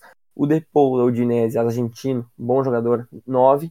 E o Quagliarella, ele apareceu até em assistência, teve 8 assistências, o Cristiano Ronaldo teve também 8. E uma coisa que me chamou muito a atenção é que se somar assistências mais gols, que são as participações diretas em gol, o Quagliarella tem 34 participações diretas a gol no campeonato pela sua equipe que marcou apenas 60 vezes, né? Então, calcula aí, dá mais da metade de participação. Uma, um cara que realmente foi, uh, foi importantíssimo para sua equipe na, na competição. Em questão de avaliação do, uh, das melhores avaliações, o Gomes com 7,85, melhor jogador do campeonato. Sean Ronaldo logo atrás com 7,66. Suso, Depou, Elitite, do, também da Atalanta, fez uma boa competição. Insigne com a logo atrás. E na seleção do campeonato foi Cragno, Iso, Elini e Koulibaly, num, num, num, sistema com três defensores atrás, Suzu, Ilicic, Brozovic e Depou no meio campo. E no ataque, Papo Gomes, Quagliarella e Cristiano Ronaldo pela avaliação do, do SofaScore. Na, na seleção do campeonato italiano, uh, a Real mesmo, que não é baseada em, em avaliações, o Cristiano Ronaldo e o Quagliarella ficaram de fora. Então eu resolvi nem, nem citar, até porque o que o Quagliarella fez essa temporada para ele ficar fora da seleção é uma coisa, é uma coisa maluca, né, Vitor? É, o Quagliarella, sem dúvidas, foi o melhor, melhor atacante do campeonato. Eu junto com o Cristiano Ronaldo também, que fez uma temporada bem subestimada. É, ele foi importante, fez seus 21 gols também. Nada demais, mas manteve a, a boa média. E de destaque aqui, o, o Zapata com 23 gols, um dos craques da, da Atalanta, junto com o Papo Gomes, que é um jogador sensacional, cara. Muito bom jogador mesmo, o Papo Gomes. Que devia ter mais chance na seleção argentina, inclusive.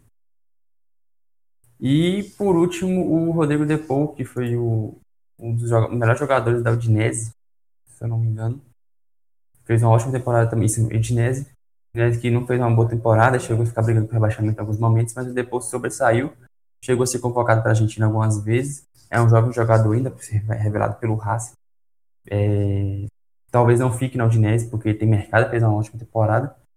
E acho que é isso, de destaque individual no campeonato que não teve muitas coisas. O, talvez o Colibali, que é o melhor defensor da futebol italiano por muito.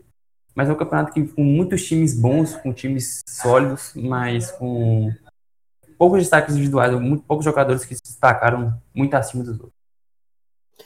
E só fechando aqui, porque o podcast vai bater quase duas horas, né? já dá o nosso perdão aqui pela pela duração muito grande, mas a gente já falou que, que ia ser, então se vocês não querem até agora, muito obrigado. A nossa dica de texto, a minha, principalmente, eu não tava com muita ideia, até porque eu não tava lendo muita coisa, e sobre a temporada é muito difícil achar alguma coisa, mas eu peguei o artigo do Marca, que é basicamente dizendo que o Messi conquistou mais uma, uma chuteira de ouro, então é só pela marca mesmo. Que o Messi novamente atingiu, depois do, do Mbappé uh, não conseguir alcançá-lo, uma temporada fantástica do Lionel Messi, ainda tem algumas, algumas estatísticas da marca que o, o Messi alcançou no texto. Então, apenas para destacar essa temporada fantástica de, de Lionel Messi. Vitor, qual a tua dica da, da semana para esse texto? Indo na, na onda de grandes equipes, de algumas dinastias, o tricampeonato do Manchester United de 2006, 7, 7, 8 8 e 9, aquele time sensacional de Cristiano Ronaldo, Viga, Scholes, do Alex Ferguson, é, texto da Trivela, que a gente indica aqui sempre. Aquele time sensacional, então vale, ali, vale ler, porque bate um pouco da nostalgia, foi quando eu comecei, um pouco antes comecei a ver futebol na, naquela época. Então vale relembrar aquele time sensacional do, do Manchester United que está bem longe de ser o de, das, dos dias de hoje, né? Aqueles times estão parece que são outro, outro clube. E a dica do, do quiz dessa semana também, eu, eu segui a mesma linha do Messi fui atrás no Sporkle de um quiz da chuteira de ouro. Achei. O Vitor até chegou a, a tentar jogar antes, né? antes de começar a gravar, mas o Vitor pode dizer melhor, melhor do que eu que tem alguns nomes nessa lista aí que são extremamente complicados até pelos times que eles jogavam, né, Vitor? Ah, não tem como, cara. Se você fizer mais de 32 aqui, você é um gênio, porque tem cara aqui que eu, tem time que eu nunca ouvi falar. Acho que eu acho que o sistema de pontuação da época era valia, acho que todos os países eram o mesmo, o mesmo valor, né, provavelmente, para ter aquele tipo de jogador. Não, tem, tem jogadores de ligas muito periféricas aí, mas é, é legal para tu conhecer umas novas que tu não conhecia, para tu saber jogadores que não conhecia e para ver inclusive a marca do Messi que é fantástica. E Vitor, qual as tuas palavras finais, suas considerações finais? Também dá uma divulgada lá na thread do, do guia que tu fez com muito esmero para produzir conteúdo também para o podcast e, e dar um e dar um tchau aí para o pessoal. É, dá uma. Queria pedir o pessoal dar uma olhada lá no, no Twitter, arroba o Guia do Futebol. Fiz duas trades sobre jogadores fim de contrato, um voltado só ao futebol brasileiro, coloquei jogadores só, só americanos e coloquei dois costarriquinhos lá também. São jogadores que na minha visão, podem vir ao futebol brasileiro. Não coloquei Godin, por exemplo, que são jogadores assim que não, não vai rolar de vir agora. E tem um que é voltado para o futebol europeu. Então lá tem Juan Mata, tem André Herrera, tem Rabiot, tem Brahim. Então dá uma olhada lá, porque eu tô, tô fazendo até hoje, ainda tem alguns nomes para colocar. Então, prestigiem lá porque ficou, ficou bem legal, deu trabalho demais para fazer. Então, eu também estou feliz porque está dando um engajamento muito grande. E acho que isso por hoje é só, já deu muito tempo de podcast. Como você falou no começo, ia ser grande mês, então eu agradeço muito que eu vi até aqui. Me sigam no Twitter, arroba VitorEPH. No Twitter também, arroba Futebol, que eu estou preparando umas, algumas trades para os próximos dias. E agradeço a todos e até a próxima. Eu e Vitor, a gente está tá com alguns problemas de gravação também por conta do nosso fuso horário, né? Que a gente tem que arranjar sempre uma hora para gravar, mas tem dado certo ultimamente, a qualidade de internet tem sido boa, bem estável. A gente agradece se você ouviu até aqui, um nosso muito obrigado. Vocês podem sempre nos acompanhar no Spotify, no próprio Castbox, no, no SoundCloud, principalmente no iTunes, vocês podem nos avaliar lá, dar cinco estrelinhas, a gente agradece porque a gente fica mais bem ranqueado, se você gosta do podcast, muito legal também divulgar para os teus amigos, falar, ah, olha lá, tem um podcast sobre cartola, tem um podcast sobre, sobre futebol brasileiro, tem um podcast sobre Champions League, sobre mercado, tem, tem de todos os gostos, a gente agradece sempre, sempre a participação de vocês, a interação de vocês, principalmente no Twitter. E por hoje era isso, quase uma, duas horas de gravação, perdão a todos sempre, e muito obrigado a todos que estiveram conosco até aqui. Esse foi mais um podcast do Guia do Futebol.